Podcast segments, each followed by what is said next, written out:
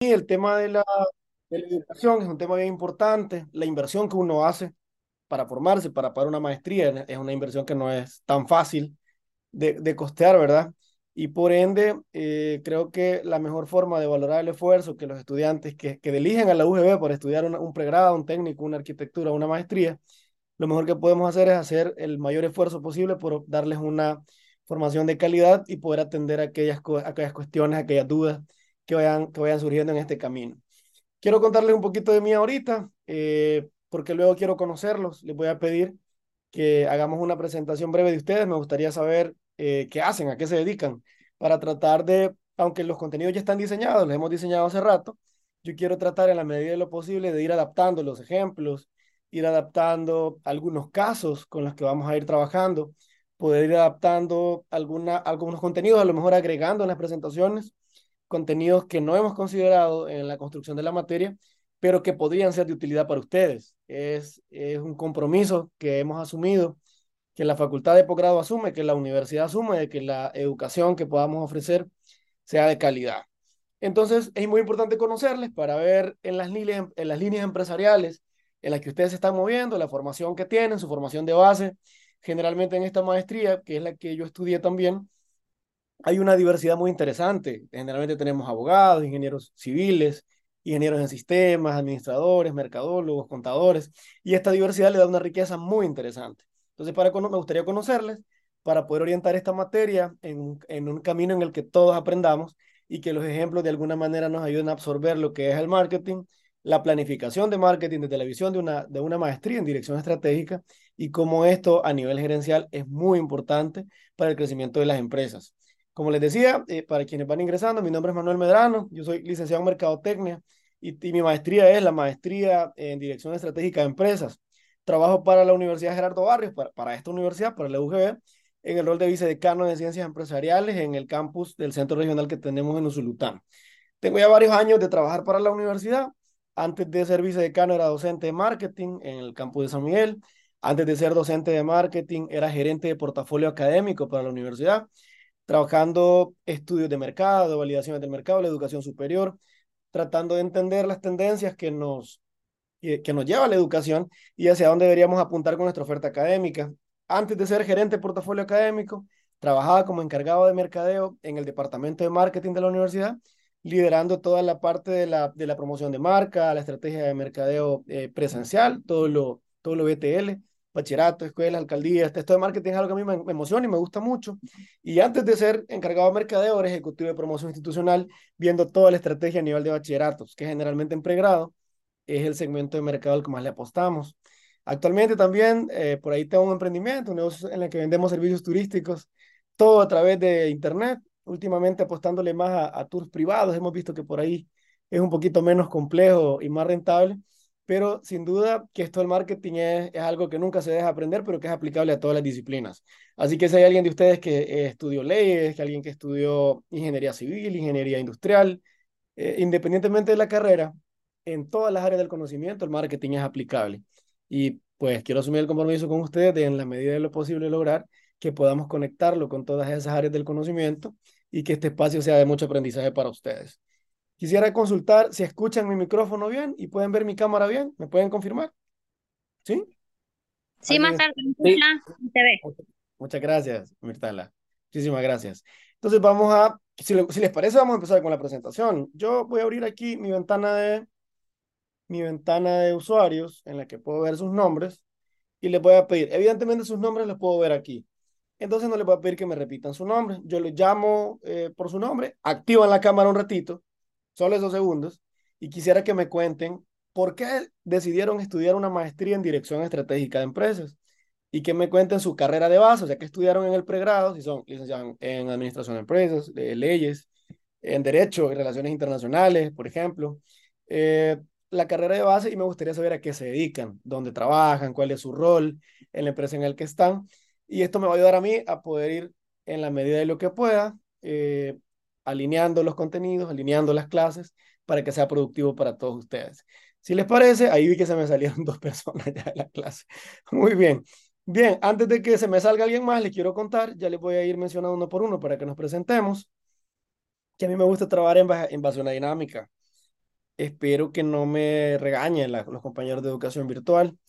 A mí me gusta mucho que trabajemos cosas en las clases, porque creemos desde el modelo educativo en la UGB, que es un modelo por competencias con enfoque socioformativo, que el aprendizaje no se da solo de estar escuchando a alguien hablar dos horas, ¿verdad? Y bla, bla, bla, bla, sino que se hace construyendo juntos. Y la experiencia de todos ustedes, la dinámica que han tenido a lo largo de su formación, nos va a ayudar a construir un conocimiento mucho más dinámico. Pero me gusta eh, creo que ese trabajo que hacemos, ese compromiso de, estar conectado a la clase, de estar este, pendientes de las clases y participar de las actividades, a mí me parece que es justo que haya un premio por eso. Entonces trabajo con algunas, algunas bonificaciones y de pronto hoy tenemos una, un pequeño tallercito de, de 20 minutos en el que yo les voy a dar plazo, les voy a dar tiempo, vamos a ir trabajando. Y en esos 20 minutos, por ejemplo, si vamos a trabajar ahora con dos grupos, yo les digo, el grupo que termine primero y que me mande primero el documento, por ejemplo, de aquí a 20 minutos, yo le voy a sumar un punto en una de las evaluaciones, por ejemplo. Imagínense en un laboratorio alguien de ustedes me dice, mire Manuel, eh, me saqué un 6. En esa quiero, ese puntito que me gané en aquella actividad, en, en la curva de competencia que hicimos. Vamos a ir trabajando con eso y yo quiero, en la medida de lo que yo pueda, voy a tratar de ahorrarles algún, algún nivel de esfuerzo operativo innecesario para que podamos ir construyendo juntos y que este proceso lo disfruten y que no resulte una carga estresante para ustedes la materia de marketing digital. Igual, quiero, les voy a dejar mi número celular, se lo voy a mandar ahorita en el chat. Eh, a mí me gusta la docencia, me gusta trabajar en la UGB 77 32 13 86. Ahí voy a enviar mi celular. Yo creo que cuando un estudiante tiene una duda, el, el profesor debería estar para él y por eso es que ser, ser docente universitario es, un reto bien fuerte, es un compromiso bien grande. Entonces a mí me gusta mucho que tengan mi celular, porque si a las nueve de la noche estaban haciendo una tarea y, y, no entendieron algo, a mí me, me, gusta ver que me llega un WhatsApp y me dicen, mire Manuel, fíjese que no entiendo esto, ¿será que me explica? A mí eso me emociona, saber que están haciendo las actividades, que hay un compromiso, que quieren solventar dudas, y pues es más fácil que tengan, si lo hacen, si escriben en la plataforma igual le puedo responder, pero si lo hacen en WhatsApp, yo les puedo enviar un audio, eh, podemos resolver en tiempo real, entonces ahí les dejo el número también y pueden escribir a la hora que sea. La única razón de que yo no le responda es que esté dormido y generalmente tengo tanto que hacer en tantos proyectos que ando metido que son las 12 de la noche estoy en la computadora pegado todavía trabajando, ¿verdad? Así que voy a estar ahí siempre al pendiente. Ahí les dejo el celular. Si les parece, vamos a empezar. Eh, recuerden, me van a contar su carrera de base, por qué eligieron esta maestría y a qué se dedican actualmente. Vamos a empezar con, si les parece, en la lista tengo aquí Alba María, pero me va ingresando alguien, no solo voy a aceptar aquí. Alba María Castro. Vamos a escucharla a usted, Alba. Me dice Hola. Si Alba, si le digo María, ¿cuál nombre le gusta más? No, Alba está bien. buenísimo. Eh, bueno, me llamo Alba María Castro, eh, soy relacionista pública, eh, tengo una especialidad, ¿verdad? Bueno, soy comunicadora, pero mi especialidad es en publicidad y relaciones públicas. Soy jefa de comunicaciones de una, em, en una ONG reconocida a nivel nacional. Y pues, ¿por qué opté por estudiar la maestría? Principalmente por ampliar un poco más mi carrera, que no fuera directamente solamente de mi área, sino que me permitiera abrir un poco más el ámbito. Así que eso, prácticamente. Tiene el micrófono cerrado. Excelente, Alba. Permítame que le voy a dar aquí un, un abrazo, perdón, un, un, un aplauso. Permítame un segundo, por favor.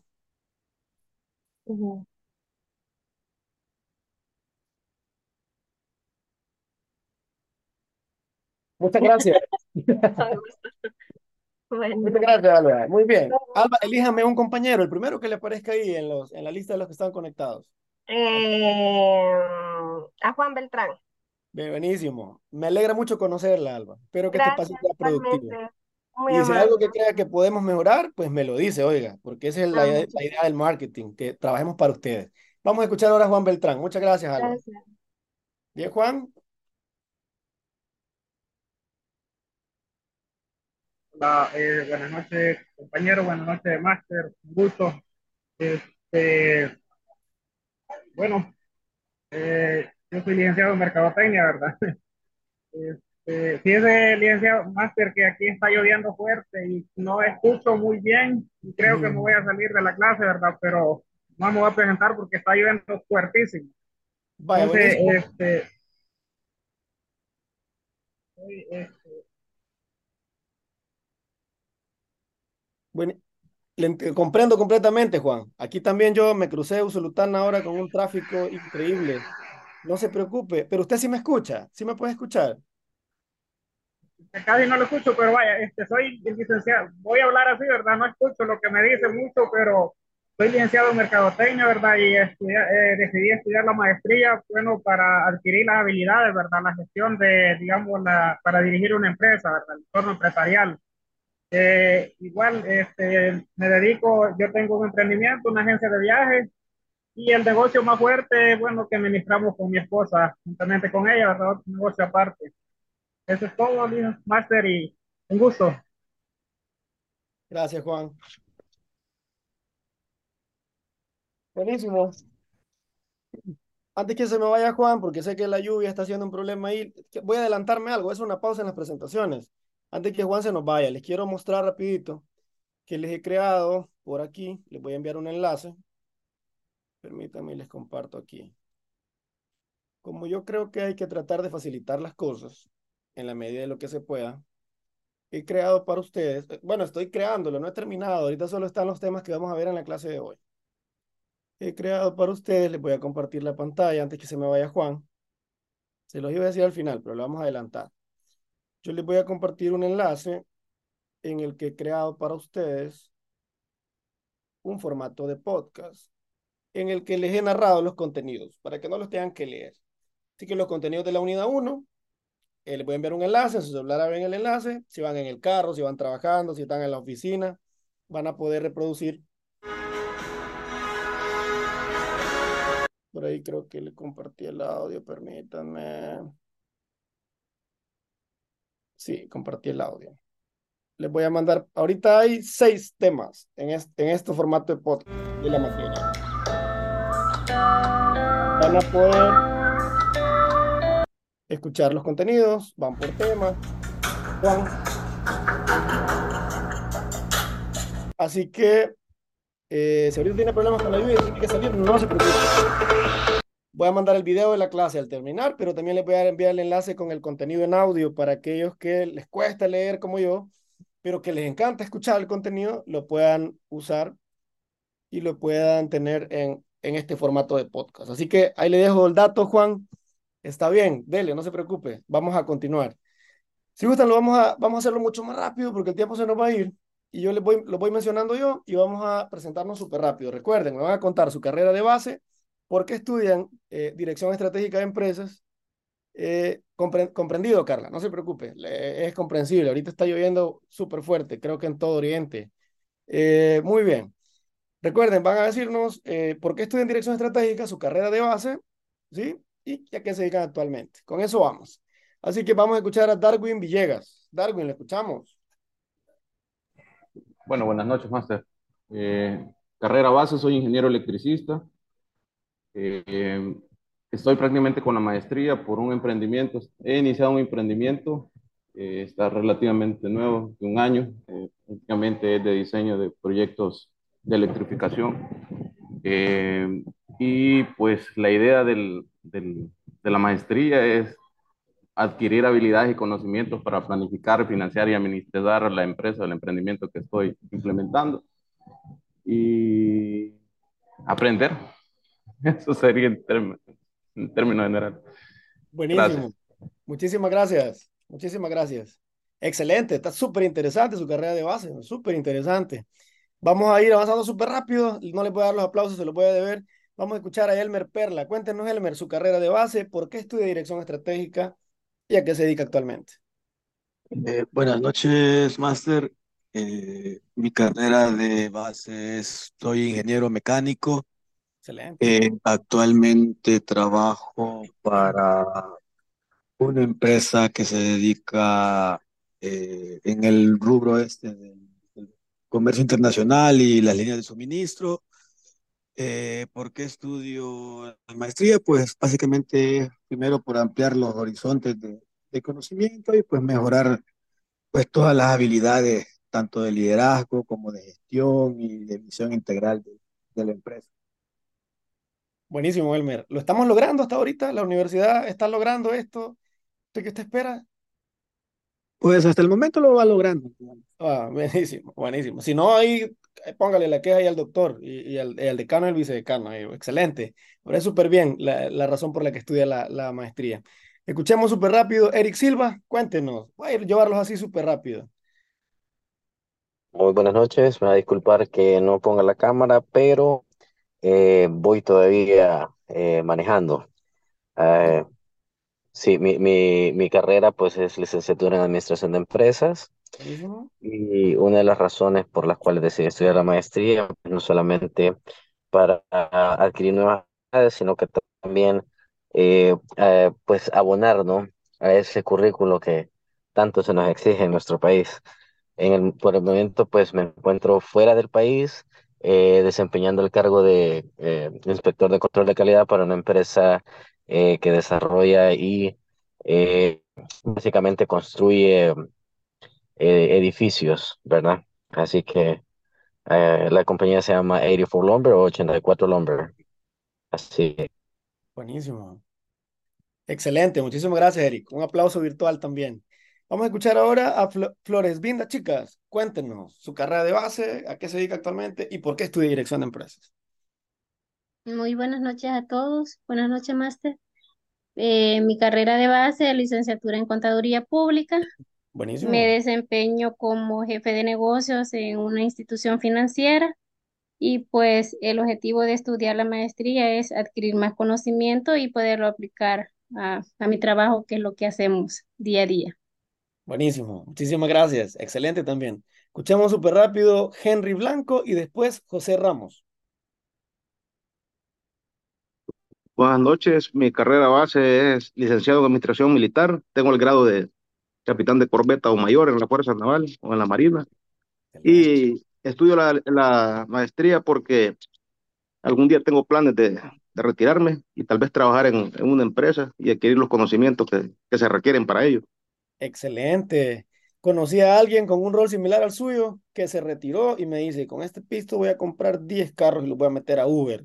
Y ahora creo que tiene como 20 ya. Así que me, está súper buena esa idea de... Excelente, muchas felicidades. Me alegra. Me alegra saludarle. Vamos a estar ahí trabajando también en esa línea. Muy bien, escuchemos a la otra persona, por favor. Le escuchamos, José. Sí, buenas noches, máster y compañeros. Este, soy licenciado de Administración de Empresas. Este, me desempeño como jefe de planeamiento de una empresa manufactu- manufacturera. Este, y me decidí estudiar la maestría porque me gustaría eh, iniciar un emprendimiento y, y, pues agregarle este, más a mi currículum, ¿verdad? Buenísimo.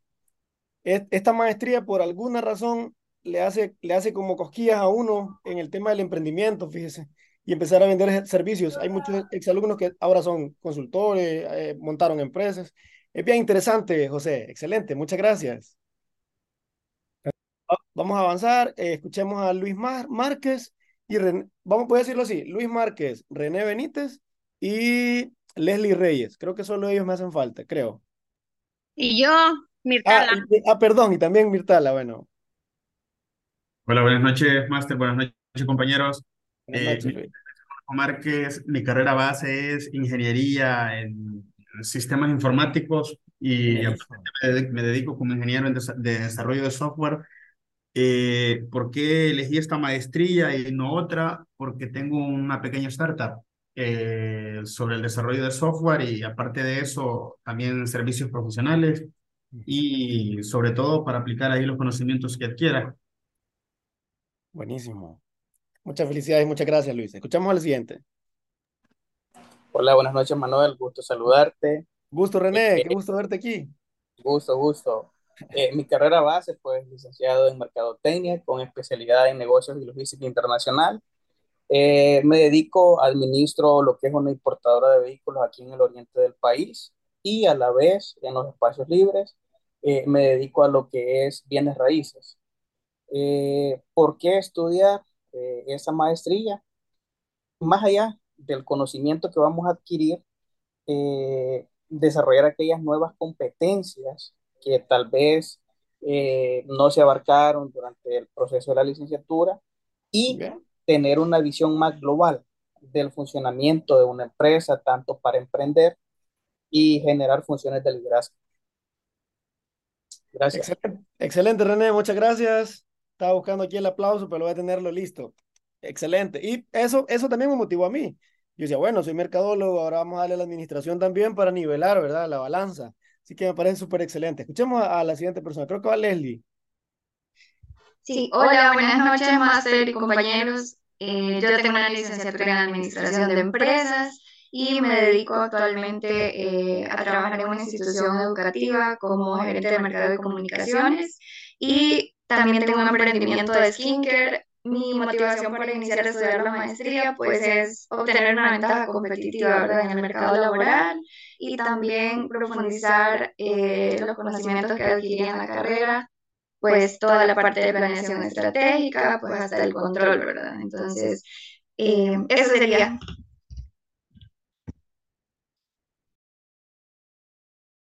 Está en, está en, en mute. Ah, excelente, Leslie, muchas gracias. Sí, me parecía que conocía esa voz, pero ya, ya, ya, ya, ya caí. Súper bien, me alegra verla por también. Igualmente. Vamos a escuchar ahora a Mirtala. ¿Escuchamos, Mirtala? Hola, buenas noches. Buenas noches. Yo soy en administración de empresa. Eh, soy gerente de sucursal, trabajo para Iconopar, un rubro de venta de repuestos automotrices y decidí estudiar la, la, maestría porque siempre me ha gustado ser un ente diferenciador para poder proponer en mi empresa y pues ascender, va, obviamente. Buenísimo, pues sí, eso es lo que queremos todos, siempre. Muchísimas gracias. Le doy un aplauso y me parece conocido ese nombre y ese apellido. Creo que no me equivoco, ¿verdad? buenísimo, buenísimo. Qué me alegra, qué me alegra. Espero también cumplir con las expectativas. Vamos a escuchar ahora también a Carla, Carla Arca. Carla, tiene la palabra. Si alguien me falta, mándeme un mensaje ahí por interno, por favor, o levanta la manito y le doy la palabra. Si se me ha quedado alguien afuera. Escuchemos a Carla. Carla. Ay, creo que no se me oye. Ahí le escuchamos, súper bien, alto y claro. ¿Me oyen? Sí, claro que sí. Buenas noches, este, mi nombre es Carla Barca y soy licenciada en Contaduría Pública y me dedico al ejercicio libre de la profesión. Mis objetivos por estudiar la maestría es principalmente obtener herramientas para mejorar y ampliar mis servicios profesionales, eh, específicamente en el área de la consultoría. Ese es mi objetivo. Buenísimo. Muchas gracias. Si alguien se me ha quedado, por favor me dice para que le demos la palabra. Pero mientras tanto, todas las participaciones, ahí les da un aplauso virtual. Vamos a tratar de jugar audiovisualmente esta materia porque yo sé que es bien complejo estar ahí solo escuchando. Maestro, una, una cuestión, perdón que lo interrumpa. Dígame, no este, fíjense que nosotros tenemos un grupo de WhatsApp donde incorporamos a los docentes y sacamos al anterior, ¿verdad? Agréguenme, Por cualquier cosa estamos más, estamos mejor comunicados. No sé si lo podemos agregar ahí al grupo para que nos dé la indicación y lo agregamos. Claro que sí, por favor. De hecho, es lo que les iba a pedir al finalizar la clase, que si tenían un grupo me agregaran. Ahí mandé el número en el chat, pero lo voy a enviar de nuevo porque han entrado otros mensajes. 77 32 13 86. Ahí dejo el número. Por favor, agréguenme. Y cualquier cosa voy a estar ahí al pendiente. Casi 24-7. Muchísimas gracias. Muy bien.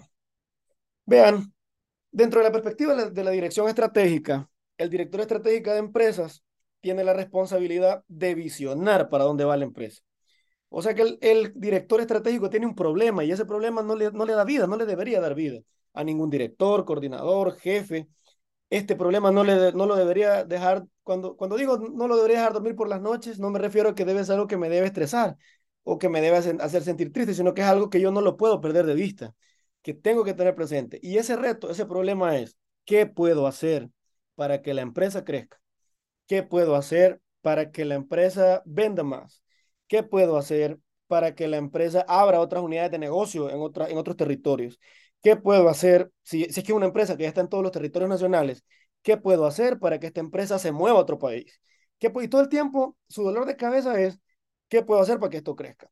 Un administrador, un director estratégico de empresas, un gerente que, está dirigiendo, que está a la cabeza al frente de una empresa, que dice, estamos bien, estamos vendiendo, no estamos bien, ¿y qué vamos a hacer?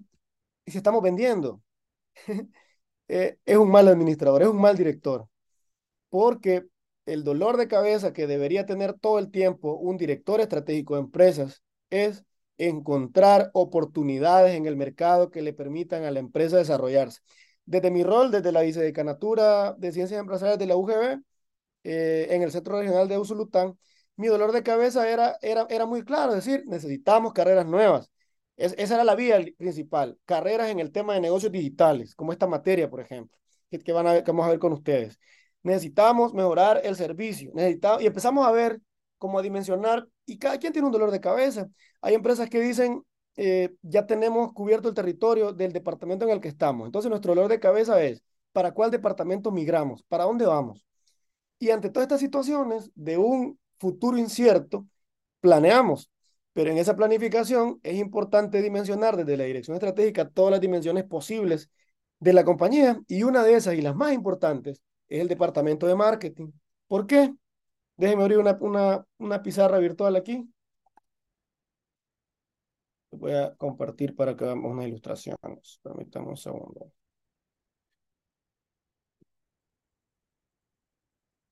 El departamento de marketing tiene una responsabilidad tan grande en las empresas porque este es el que está de cara al cliente. En teoría, y digo en teoría porque no es que sea una regla y no es que lo hagan todos los departamentos de marketing o que todas las empresas lo tengan con claridad, porque muchas empresas de hecho tienen el departamento de mercadeo, pero eh, eh, esa gente, la gente de mercadeo a veces hace cualquier cosa menos lo, que, lo que le toca porque no lo dejan, no porque no quiera. Y, es, y eso pasa en muchos, en muchos entornos. Y tengo ya la pizarra, les voy a compartir la pantalla. Entonces, el departamento de marketing, como está de cara a la gente, como está de cara eh, a las decisiones estratégicas que está tomando la empresa, como está de cara a los cambios que está sufriendo el entorno en el que estamos compitiendo, es un ente muy importante, porque con la información que se genera en mercadotecnia, con la información que se genera de, de los clientes, con todo lo que se carga en los portales y en los sistemas de la empresa, con toda la información que se logra obtener a través de todos los canales digitales y presenciales, el equipo de mercadeo debería generar insumos para que la empresa mantenga una permanencia y una coherencia en el mercado. ¿Alguien me puede decir si está viendo mi pizarra, por favor, si la pueden ver? ¿Sí la ven? Sí, sí se ve. Excelente, muchas gracias. Significa entonces que desde el, desde el departamento de mercadeo estamos viendo, voy a hacer aquí dos círculos, el equipo de mercadeo está por aquí en la empresa y está viendo la empresa y este equipo debería lograr que haya una coherencia del trabajo, de los productos, del servicio, de la automatización hacia este lado porque a este lado se encuentra el mercado. Y todo lo que hace la empresa, todos los esfuerzos, todas las inversiones, todo el dinero que invertimos eh, en, todas las campañas, en la gestión de productos, en los salarios, todo lo, que, todo lo que trabajamos para la operación es para mantener una coherencia con el mercado, para que podamos aprovechar las oportunidades de mercado, para que la empresa pueda crecer en el mercado. Y por eso es que todos los días nos deberíamos preguntar, y quizás eh, en esos momentos en la oficina, ¿verdad? Que uno tiene a veces un par de minutos para reflexionar, poder pensar, ¿qué más puedo hacer para que esto crezca? ¿Qué más puedo hacer para que los usuarios estén satisfechos? ¿Qué más puedo hacer para superar a nuestros competidores? ¿Qué más puedo hacer para mejorar esto, para mejorar el servicio, para mejorar la gestión? ¿Qué otros productos se necesitarán en el mercado que no tenemos aún y que podríamos lograr? Porque cuando, cuando hacemos esto, el mercado que es tan dinámico y que está cambiante, nunca se queda quieto. El problema es que en algún momento eh, las empresas están súper bien, están alineadas, están creciendo, están vendiendo, pero en algún momento hay situaciones en el contexto eh, social, económico, político, legal, tecnológico, que hacen cambios increíbles en el, en, el, en el mundo. Y resulta que en algún momento el mercado ya no está donde estaba, sino que se mueve hacia otro lugar. Y entonces es trabajo del equipo de mercadeo, es trabajo de la gente que está desde el rol de mercadotecnia, obviamente de la mano con el director general, porque todo esto se trabaja de la mano, no, no se trabaja de forma independiente, deben lograr que esta ruta, permítanme, alguien está accediendo, ahí está, que la ruta persiga todo el tiempo al mercado, y que pueda haber una coherencia con el mercado. El problema es que en muchas ocasiones, y sobre todo ahora que hablamos del mundo digital y la tecnología y el mundo, y ahora con el tema de la inteligencia artificial, la automatización, la cuarta revolución industrial y todos los retos que ahora las empresas están viviendo, muchas empresas, al descuidar estos elementos importantes, se quedaron trabajando hacia acá.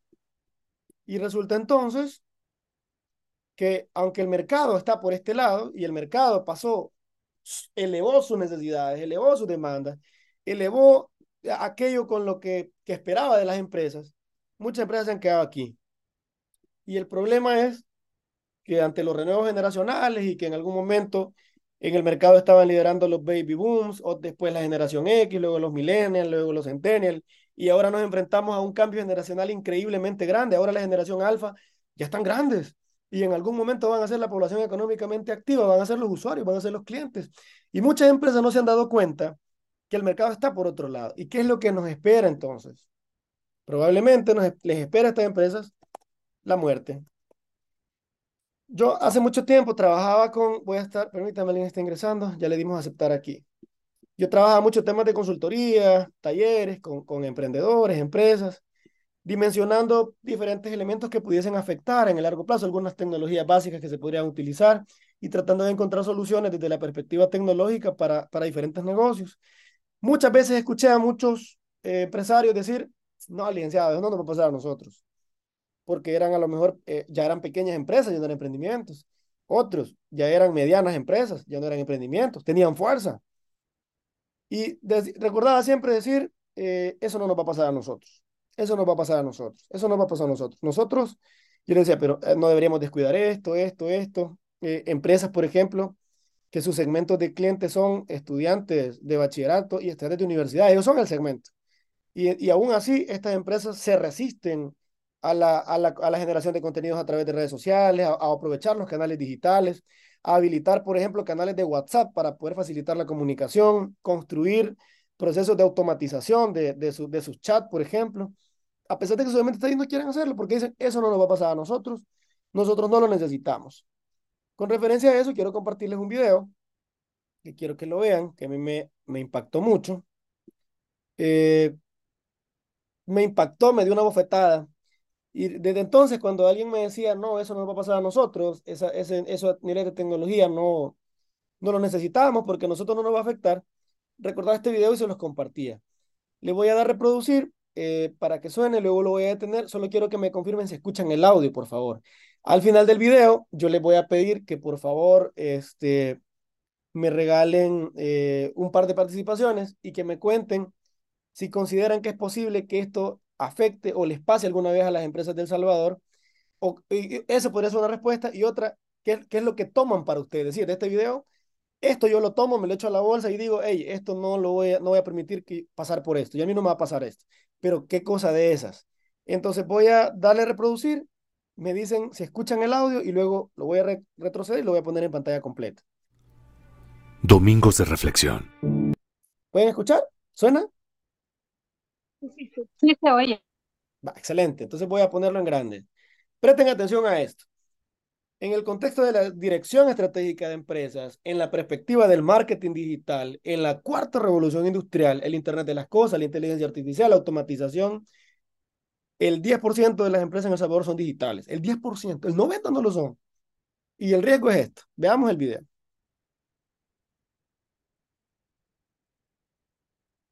Domingos de reflexión. Habitantes, algo está cambiando. Spotify está fundiendo a las discográficas. Netflix hizo que ya casi no queden videoclubes y que vaya mucha menos gente al cine. Booking tiene en jaque a las agencias de turismo. Google inutilizó a las páginas amarillas. Airbnb está atemorizando a los dueños de los hoteles. WhatsApp amenaza a operadores de telefonía fija y celular las redes sociales a los medios de comunicación, Uber a los taxistas. OLX está acabando con los avisos clasificados. Los smartphones condenaron a las casas de fotografía. Zipcar hace la vida imposible a las compañías de alquiler de vehículos. Tesla pone en duda el futuro de las automotrices. El email complicó a los correos postales. Waze acabó con los GPS. Original y Newbank amenazan al sistema bancario tradicional. La nube hace cada vez más inútiles a los pendrives. YouTube pone en riesgo a las empresas de televisión. Facebook está matando a los portales de contenido. Tinder y similares quitan mercado a las discotecas. Wikipedia mató a los diccionarios y enciclopedias. ¿Cuánto tiempo crees que va a durar tu empleo en su forma actual? ¿Y quieres seguir viviendo como vivías hace 10 años? Te sugiero que te reinventes diariamente para continuar en este juego llamado vida. Siempre yendo para adelante. No porque detrás venga gente, sino porque ya hay mucha gente delante de nosotros que nos lleva ventaja. ¿Qué opinan amigos?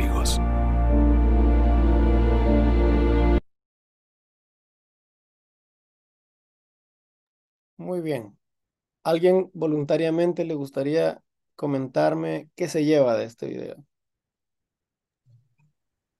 Debemos de movernos conforme vamos, pues va pasando el, tiempo, ¿verdad? Porque no nos podemos quedar estancados. Eh, como dice ahí, ¿verdad? siempre va alguien más adelante que nosotros. Y si nosotros no nos ponemos como las pilas, por decirlo así, ¿verdad? en ir innovando, en ir haciendo cosas nuevas, en ir proponiendo, pues nos vamos a ir quedando en el camino. Y el camino es para los exitosos. Siempre lo he dicho, siempre tenemos que estar un paso adelante y si estamos un paso atrás, buscar las alternativas para poder seguir adelante, ¿verdad? No quedarnos estancados y todos los cambios son buenos. Excelente, Bertala. Excelente participación y excelente reflexión. Le doy un aplauso a usted. Y eh, en el contexto de que usted menciona, ahorita le doy la palabra a René. Quiero felicitarlos porque en El Salvador, en el al 2019, si mal no recuerdo la estadística del Ministerio de Educación, habían alrededor de, no sé, como 186 mil eh, estudiantes universitarios de pregrado solamente. Y el dato de los estudiantes que estaban en maestría era mínimo, ¿sabes? Una cantidad exageradamente pequeña. Entonces ustedes eh, se merecen ese aplauso y, son dignos de admirar, porque son de esa gente, como decía Mirtala, que no se cae, que va un paso adelante, que se sigue formando, que sigue construyendo.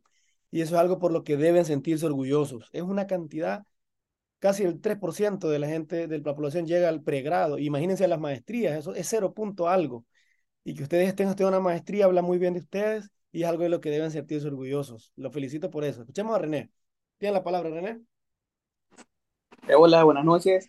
Eh, me recuerda, Manuel, eh, cuando nos tocó el tema pandemia, eh, tomando en cuenta la, la, revolucionarnos, las tendencias digitales, me recuerdo en la universidad, o sea, pasar de aquello 100% presencial, que teníamos una ventaja, que ya teníamos eh, esta plataforma que estamos usando, ya teníamos Canvas, ya hacíamos actividades. Entonces, eh, eso nos ayudó a no quedarnos como que ahora qué hacemos. Eh, e-, ese reinventarnos, el ir pensando más allá eh, en lo que va saliendo, eso nos ayudó. Vaya, cuando entramos en pandemia, pues las clases no pararon. Así es. O sea, pudimos seguir recibiendo las clases de manera virtual, tal cual como lo estamos haciendo ahorita, con plataformas. Y me quedo también con otra parte, que es lo que estamos viendo con los Uber. Eh, lo fuerte que se dio el tema del delivery, cuando antes pues todos salíamos a comprar y, y nos quedamos con eso de, de, de, hoy hacer los pedidos, compras en línea. Entonces definitivamente tenemos que reinventarnos y es lo que nosotros estamos haciendo. No solo quedarnos con el pregrado, sino que ir a un posgrado, ir mejorando nuestras habilidades, nuestros conocimientos. Entonces es muy, muy interesante la parte del video y realmente pega. O sea, como que wow, hay que seguir, ¿verdad? Entonces me quedo con esos dos porque eso sí lo viví cuando pues nos paramos todos, pero seguimos y ver también la evolución. Es más, nosotros trabajamos un tipo de emprendimiento de esa manera y vemos el potencial que hay. Así que gracias. Excelente, René. Es muy importante la reflexión que nos hacía René. Ir un paso adelante también ha sido algo, algo, ya le doy la palabra, Leslie, ya le doy la palabra. Ha sido un reto importante para la Universidad Gerardo Barrios. Cuando nos fuimos a pandemia ya teníamos 10 años eh, trabajando en la virtualidad, plataformas, modelos, modelos educativos, formación para los estudiantes, para los docentes. Ir un paso adelante es eso, anticiparse, y es lo que están haciendo. Eh, le doy la palabra a Leslie y luego le voy a hacer un comercial. Ya se me acaba de ocurrir algo interesante. Eh, le doy la palabra. La escuchamos, Leslie. Hola, vamos a hacer solo un comentario, que el video realmente sí nos hace reflexionar y está bien interesante, pero eh, siento como que ya la competencia ni siquiera es como el nuevo grupo de Gen que están entrando a laborar en las empresas, sino que ahora competimos con inteligencia artificial, eh, con cosas muchísimo que ni nos imaginamos que iban a venir tan rápido y fácilmente un community manager se puede sustituir. Entonces es como sí reinventarse, pero cómo aprender, cómo, eh, cómo adquirir habilidades que no sean sustituidas tan fácil por, un, eh, por, por, la inteligencia artificial, ¿verdad? Nosotros nos hemos cuestionado, eh, le, doy un aplauso a Leslie también, le doy un aplauso aquí para y también para René, porque no le doy el aplauso a René. Excelente participación de ambos. Mire, eso que usted menciona es una de las mayores preocupaciones nuestras en la parte académica. Hay un comité académico en el que estamos vicedecanos de Usulután, el vicerrector académico, los decanos, la dirección de innovación, virtualidad. Y tenemos unos debates ahí pensando y repensando la educación y repensando el futuro. Y hemos encontrado algunos elementos bien interesantes, Leli. Las habilidades blandas del ser humano no son reemplazables.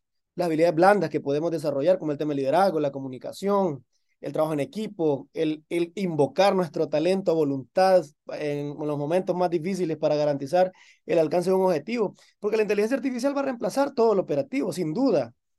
Ahora podemos crear, yo puedo entrar a, en, vamos a ver ChatGPT en alguno de los, en el, más adelante, vamos a ver cómo le podemos sacar provecho a nivel, a nivel digital. Eh, había dejado de pagar la licencia y pues la volví a pagar porque la quiero utilizar en, modo pago y se las quiero mostrar para que la podamos utilizar en, en, una de las clases más adelante, porque nos va a resolver lo operativo, pero no nos va a resolver lo estratégico, porque lo estratégico requiere de un nivel de discernimiento que, no, que por ahora por lo menos no, no lo podemos hacer a nivel de inteligencia artificial. Yo puedo pensar, por ejemplo, necesito los pasos para hacer un plan estratégico para un buffet jurídico y ChatGPT me va a hacer una lista y me va a sacar las tablas y me va a sacar los objetivos, por ejemplo. Pero si es funcional o no de acuerdo al mercado, si es funcional o no de acuerdo al, tipo de liderazgo que, con el que trabaja esta institución, si es funcional o no de acuerdo a todas las experiencias que ha venido teniendo la organización desde su principio, eso solo me lo va a decir mi cabeza. Y ahora lo que voy a hacer es sacarle provecho a esto para conectarlo su conocimiento más mi conocimiento para volverme entonces yo más competitivo y evitar lo contrario. Esas habilidades no se las podemos enseñar a las máquinas, por ahora, Leslie, por ahora. Pero muy excelente también la participación. Muy bien. Vamos a escuchar, ah, ¿tenía la mano levantada alguien más? Yo la había levantado, pero iba eh, en eso último que usted dijo, porque en mi experiencia he, observado, eh, me llamó mucho la atención en el, video, en el video que si no nos innovamos, pues definitivamente nos vamos a quedar atrás y otros ya van adelante. Y en mi experiencia profesional he estado observando que han habido muchos cambios eh, relacionados con la tecnología, principalmente con la factura electrónica. Y a muchos de mis clientes, o sea, les aterra esta situación y, yo pienso que a veces no, no necesariamente eh, lo, lo, hacemos por voluntad propia, sino porque la, la sociedad o la situación o el, gobierno, las leyes nos están obligando a hacerlo. Y tenemos que hacerlo porque hay que hacerlo. Pues. Buenísimo. E, es un punto de reflexión muy importante. Y sí, eso de la factura electrónica eh, ha sido un dolor, todo un dolor de cabeza para, para todas las empresas. Y sobre todo a ustedes como contadores, porque prácticamente a ustedes les están tirando toda la responsabilidad, ¿verdad? Sobre esto, casi que es que ustedes tienen que garantizar que no se dé esto.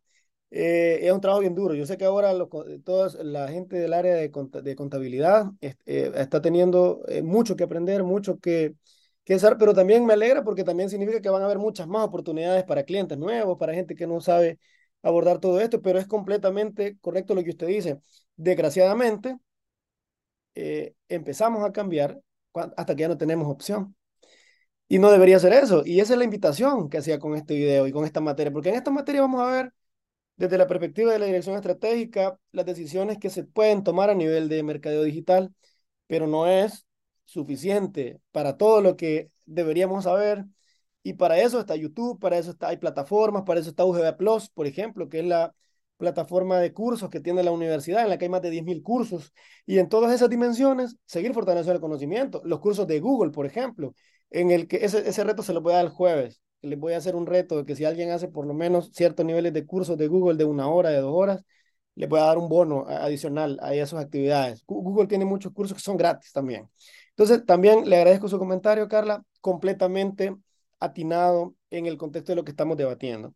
Entonces, la reflexión de esto es, hay que cambiar, sí. La pregunta compleja es, ¿hacia dónde cambiamos? ¿Hay que aprender mucho? Sí. La pregunta compleja es, ¿qué tengo que aprender primero?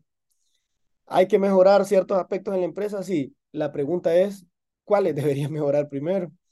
Y para eso entonces trabajamos toda la parte de diagnóstico empresarial, toda la parte del, del, desarrollo histórico, los retos que se han enfrentado, los aceleradores, los frenos que está teniendo la empresa, para entender por dónde. Y aunque en esta materia el enfoque es marketing digital, les quiero hacer una pregunta y me gustaría que me respondan, eh, a lo mejor en el chat, me pueden responder si les parece. Me pueden responder con un sí o un no. ¿Ustedes creen que es obligación, obligatorio, o que es una ley que todas las empresas deben invertir y empezar a hacer marketing digital? ¿Qué creen? ¿Sí o no? ¿Qué opinan? ¿Todas las empresas deberían hacerlo? Alba, Alba María, ¿tiene la palabra? O sea, no es una ley, ¿verdad? Porque no es una obligación. ¿Eh? Si una empresa no lo quiere hacer, no está obligado a desarrollarlo, ¿verdad? Lo que pasa es que la innovación viene de la mano de la inversión y no todas las empresas están en la disposición de invertir eh, en marketing, ¿verdad? O sea, sería genial, pues, pero no todas están abarcando esa línea. Y a mí también yo creo que a- aprovecho a, a, um, abonar lo que decían del video. Eh, por ejemplo, a veces vemos, en mi caso yo trabajo en una organización sin fines de lucro. Sí, sí.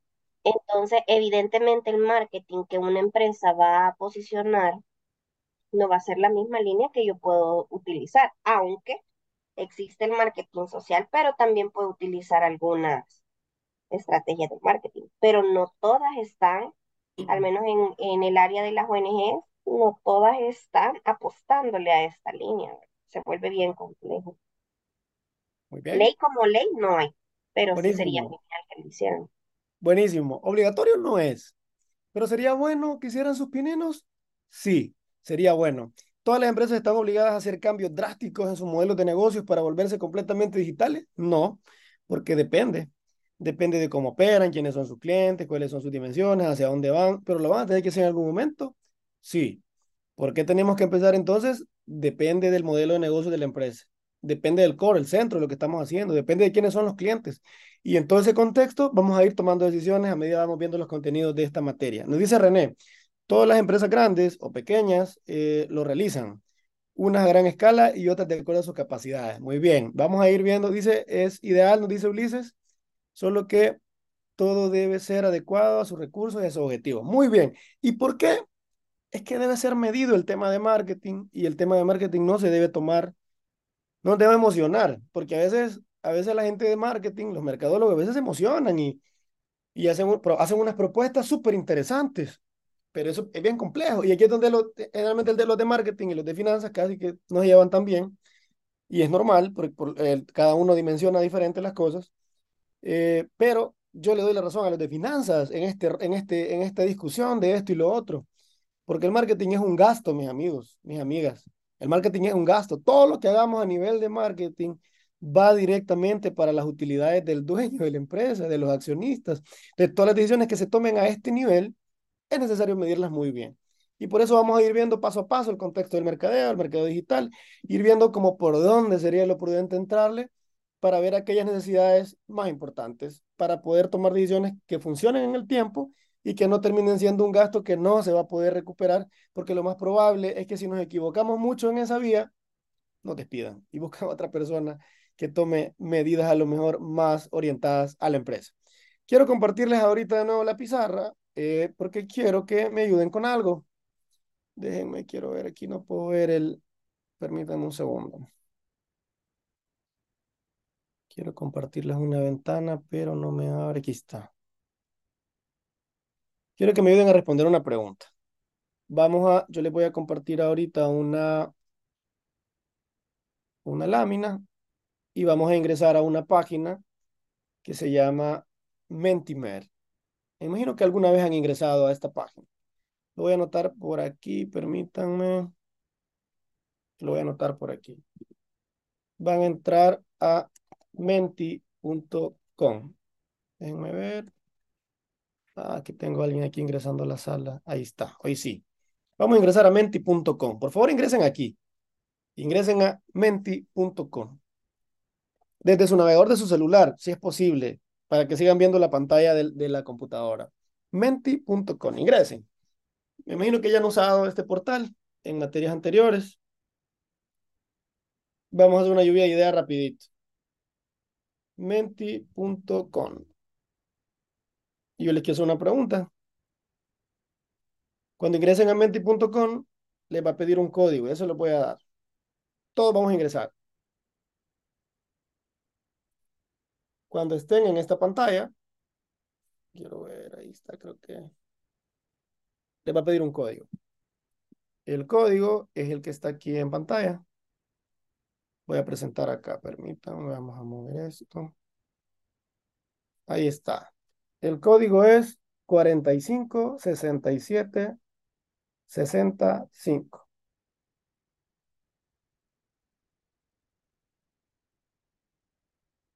Y van a ingresar a una pantalla donde les va a permitir escribir palabras. Les voy a pedir que solo, solo usen dos palabras y que me definan en dos palabras qué es el marketing, o qué es la mercadotecnia, o qué es el mercadeo. Solamente dos. Ahí les, da opción que escriban varias. Pero solo vamos a usar dos. Ah, si quieren escribir más de dos, está bien, pero si, si puede ser solo dos, una en cada cuadrito, me dicen, ¿qué es mercadotecnia? ¿Qué es marketing? Resumámoslo en dos palabras, una en cada cuadrito, y le dan enviar. Y cuando le den enviar, lo vamos a poder ver en pantalla todos. Hay dos respuestas.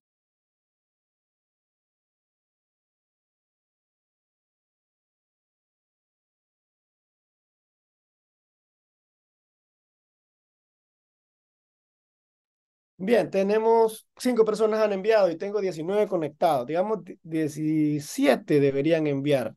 Tengo 10. Muy bien, tenemos... Déjenme ver, cuando tengo habilitado aquí, no puedo ver, voy a apagar la cámara un momento. 12 personas. No hacen falta. Veo que algunos ya entraron con su usuario, por ahí vi unos nombres. Súper bien, marketing es vender, innovación, estrategias, creación de valor. 13 personas ya lo enviaron. Vamos a dar unos segundos más por los que no han enviado, si lo desean enviar. vender, imagen, creación de valor, atraer nuevos clientes, posicionarse, creatividad. Qué interesante. Vamos a ir, 14 personas, nos faltan un par ahí. Vamos a ver, voy a hacer un pequeño recorte. Lo vamos a copiar y 15 personas, nos faltan dos. Voy a pasar ese recorte para acá. Ah, se me fue la señal. Eh. Ahí está, ya estoy conectado de nuevo. Muy bien. Voy a pasar esta imagen para acá.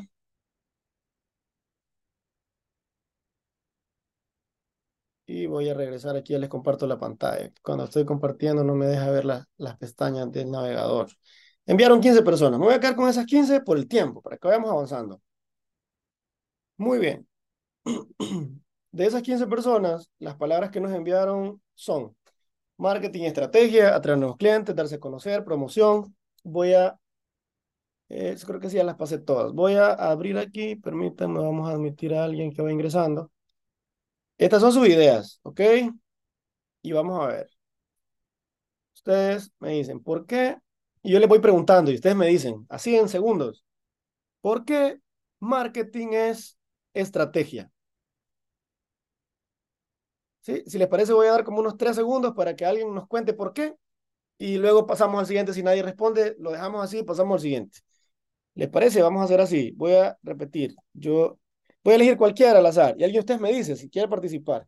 Si, ah, si digo dos y no me responde nadie, pues dejamos el ejercicio y pasamos a la siguiente lámina. Ahí para ir eh, midiendo eh, los ejercicios. René, René tiene la mano levantada. Vamos, René. ¿Por qué marketing es estrategia? Porque eso implica, Manuel, planificar y la parte de todas las ejecuciones de todas las actividades que se están realizando y que éstas estén alineadas tanto a los objetivos y a las metas de la organización.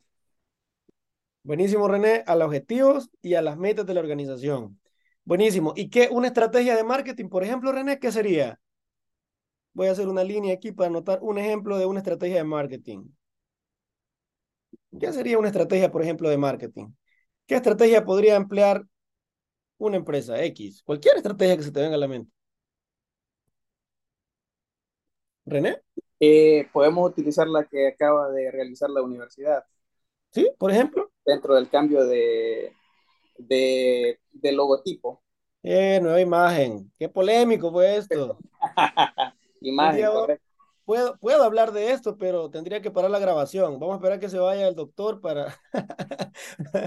que si, si, me lo preguntan a mí, el cambio no fue de un día para otro. ya muchos años, más de cinco años. El último estudio que recuerdo fue como en 47 municipios, no sé en cuántos lugares. Interesante, pero si esa es una estrategia, nueva imagen. Súper bien, René, por eso es estratégico. ¿Qué más? Ah, tiene la mano, voy a preguntar otra palabra porque quiero, voy a llegar a, un, a una, a un, luego a un cierre del análisis de esto. ¿Por qué, eh, vamos, tiene la mano, perdón, por qué bajaron las manos? Déjenla ahí arriba, quienes tenían las manos arriba, por favor. Ahí déjenla. Manuel, sí, sí, sí. Me voy a quedar después de la grabación también para escucharlo. broma, está bien, está bien, doctor. Está bien, está bien. Buenísimo. Vamos a ver, ¿por qué Vamos a ver, ¿por qué el marketing es creatividad? Alba, ¿por qué? Porque para poder estructurar nuevas estrategias y atraer nuevos clientes, tenemos que ser creativos para, para atraer la atención, definitivamente. Si no, va a ser plano para el público, no va a haber nada diferente para ellos. Me gusta mucho el vocabulario de los especialistas de relaciones públicas y comunicación, Alba. Va a ser plano. me llega, me llega. Vamos a ver, dígame una estrategia que pueda entrar en creatividad, por favor, Lick, Alba. Bueno, por ejemplo, en creatividad, em, si queremos identificar nuevos clientes, por ejemplo, tengo que saber qué herramientas de comunicación utilizan estos clientes. Y, ah, por ejemplo, a mí me pasa, si las personas, ahora todos estamos en la virtualidad, ¿verdad? Pero tenemos público interno, que son, por ejemplo, las personas de, eh, de limpieza, por ejemplo, que no tienen acceso rápido a un correo electrónico, no es su área. Entonces tengo que identificar herramientas que me permitan llegar a ellos directamente, como un, por ejemplo, puede ser un mural, eh, puede ser una pantalla en un espacio donde ellos pasen constantemente, por ejemplo, que, eh, que vean la información eh, que quiero que ellos estén identificando cada vez que pasen. O sea, tendríamos que identificar qué herramientas, ¿verdad? De acuerdo a las necesidades de este nuevo público que estoy queriendo tocar, por ejemplo. Buenísimo, Eva. Igual, un aplauso eh, virtual, digital también. Excelente participación. Marketing es creatividad porque necesitamos herramientas para llegar a la gente. Ahí va el aplauso, perdón que no se nos había puesto a reproducir. Y el, y el comentario que nos hacía Alba me lleva también a esta palabra, la parte de promoción. Dentro de esta, dentro de esta P de promoción cabe un montón de cosas, desde la mezcla de marketing, el producto, precio, plaza, promoción. Cabe en la P de promoción un montón de cosas. ¿Me podrían mencionar por lo menos tres? Dentro de la P de promoción, ¿qué va? ¿Alguien me dice? ¿Qué cabe en la P de promoción hablando de marketing, el concepto de marketing? Alguien me dice una, un, acá hay muchas cosas, pero vamos a hablar de tres palabras, solamente tres. ¿Me ayudan con tres? Que desde mi perspectiva creo que serían como las La publicidad, tal vez. Buenísimo. La publicidad es una. Excelente. Respecto a la publicidad, mi amigo, dentro de la publicity. Eh, publicity. Muy bien. Vamos a ver, publicity. ¿Cómo que, cómo la, al final es Y? Y. ¿Ok? Publicity. ¿Qué más cabe aquí? No sé si queda ahí el merchandising también. Sí, sí queda, pero está dentro de otra, como la, como la, como la, la fuente, ¿verdad? Les voy a decir una más yo. Eh, la, dentro de aquí también están las relaciones públicas. Eso Las es relaciones públicas. Sí. De, aquí también está la promoción de ventas. De ventas. Y entonces en estos conceptos que ustedes han colocado por acá, la, la ramificación va creciendo y la profundidad de una palabra se vuelve tan grande que luego podemos seguir ramificando y decir, ah, es que cuando hablamos de promoción en marketing, eh, ahí entra la publicidad, decía el compañero. Ah, pero cuando hablo de hacer publicidad, tengo que tomar un montón de decisiones. Y entonces digo, ah, ok, y en la publicidad, ¿qué opciones tengo? Ah, bueno, tengo lo, tengo lo ATL. ¿Y aquí qué puedo, qué, qué tipo de publicidad puedo hacer aquí? ¿Qué medio puedo usar aquí? ¿Alguien me ayuda? ¿Se acuerdan? En el contenido en mercado estratégico, creo que aborda, se ve esto. A ver, ¿alguien se acuerda? Cuando hablo de publicidad, tengo que tomar decisiones. Y una de esas decisiones es que tengo que usar algunos medios, de alguna manera, algunos canales, un tipo de publicidad. Y desde la dirección estratégica, el de marketing me va a presentar. Pero el que va a elegir es el que toma las decisiones. Ese es el que va a elegir. Entonces, Por ejemplo, los correos masivos. la masividad, muy bien. mm, eh, por ejemplo, también quedaría eh, la publicidad en redes sociales, por A- ejemplo. Aunque en este de la publicidad en redes sociales podría, y claro, entra entre la entraría en marketing digital directamente. Cabal, cabal, pero lo podemos meter aquí también. Caben los dos, pero si lo queremos dividir como temas presupuestales, también nos conviene meterlo por aquí, eh, en la línea o en línea, pero sí, completamente. Y aquí en medio de estos, habría otras decisiones que tendríamos que tomar, que podrían ser ATL, activación de marca, campañas Y los concentradas. Hay- hay- BTL también, ¿verdad? ¿Perdón?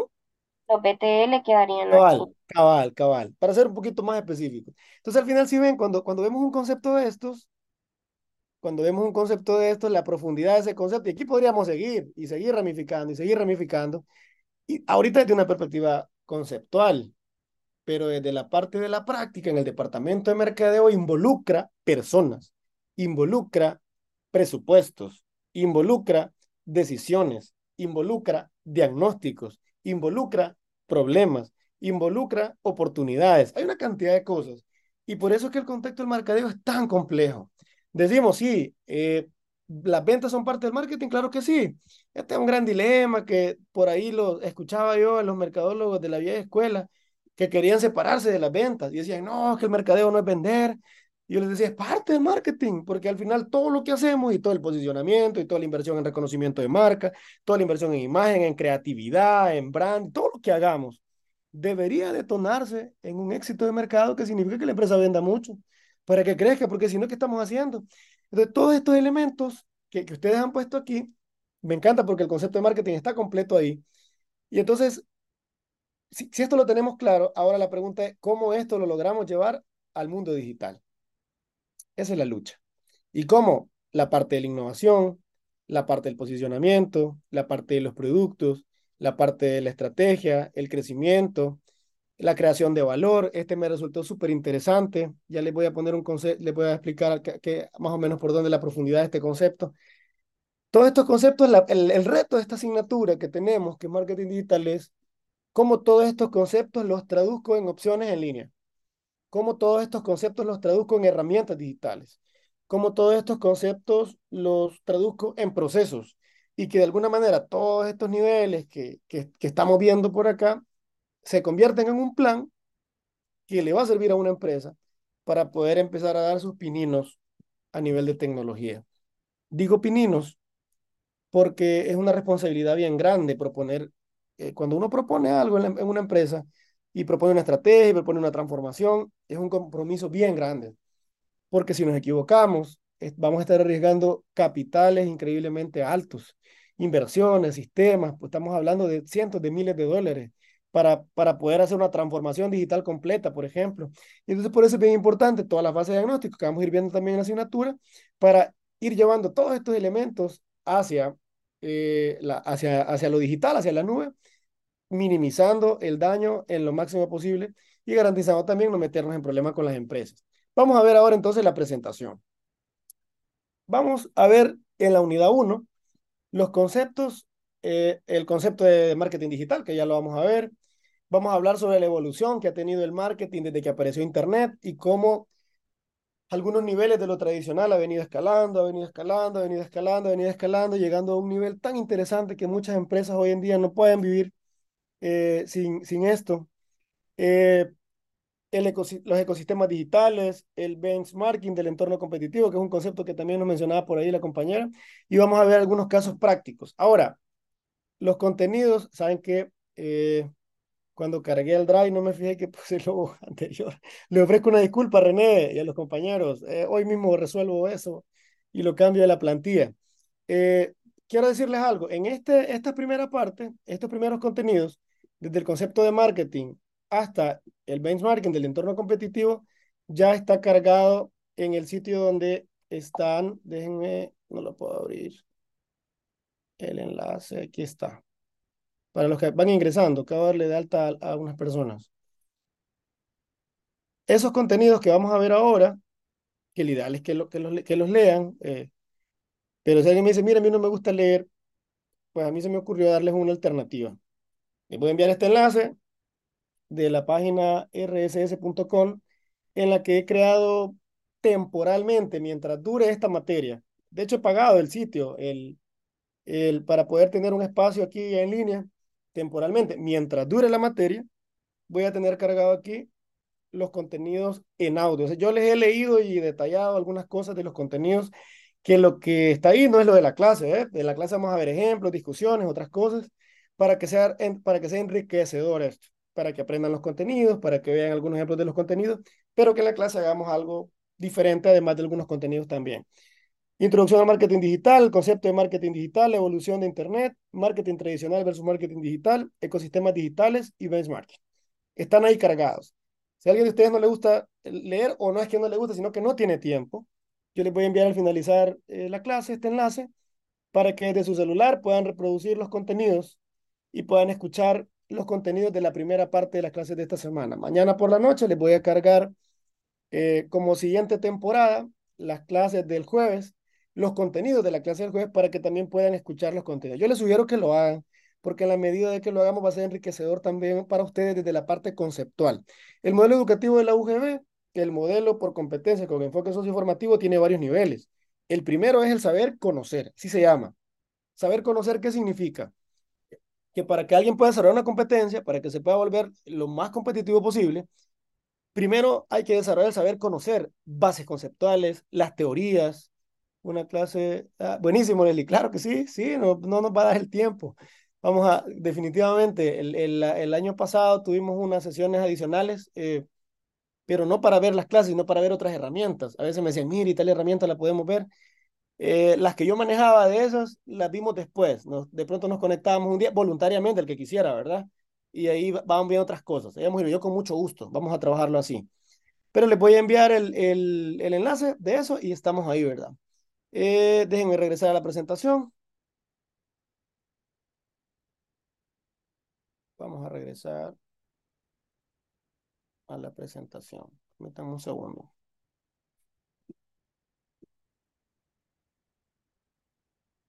¿Me confirman si pueden ver mi pantalla, por favor? ¿Sí la ven? Sí, buenísimo. Y en la siguiente sesión vamos a hablar del concepto de SEO el marketing móvil, algunas herramientas como por ejemplo los, los QRs, los NFCs, los bacons. ¿Qué significa social media? Alguna, algunos planteamientos de social media que se pueden implementar en las empresas y que es importante tomarles en cuenta. ¿Cómo se construye un modelo de negocio, por ejemplo? Imagínense alguien de ustedes me dice, fíjense que yo quiero poner un negocio. Entonces, lo primero que se hace en temas de emprendimiento es construir un modelo, porque el modelo es como un esqueleto, ¿verdad? Un esqueleto en el que vamos eh, analizando la idea de negocio, Además de analizar la idea de negocio, vamos viendo a quién se lo vamos a vender, qué recursos necesitamos y vamos a construir una estructura.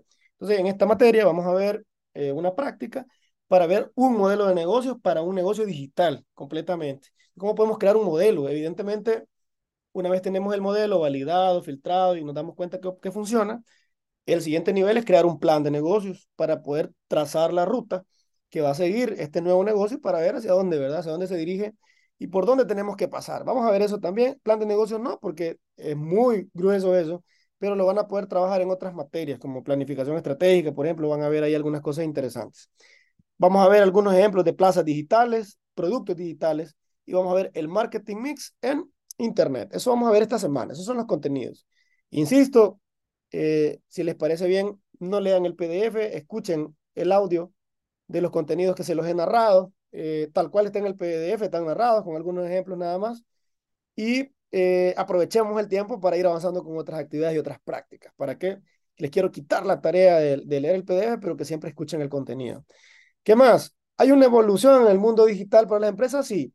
Les pregunto, ¿hay una diferencia entre marketing, mercadeo y mercadotecnia? ¿Qué opinan? ¿Hay una diferencia? ¿Sí o no? ¿Qué opinan? ¿Será que hay o no hay una diferencia entre uno de esos conceptos? Mercadotecnia, marketing y mercadeo, ¿serán diferentes?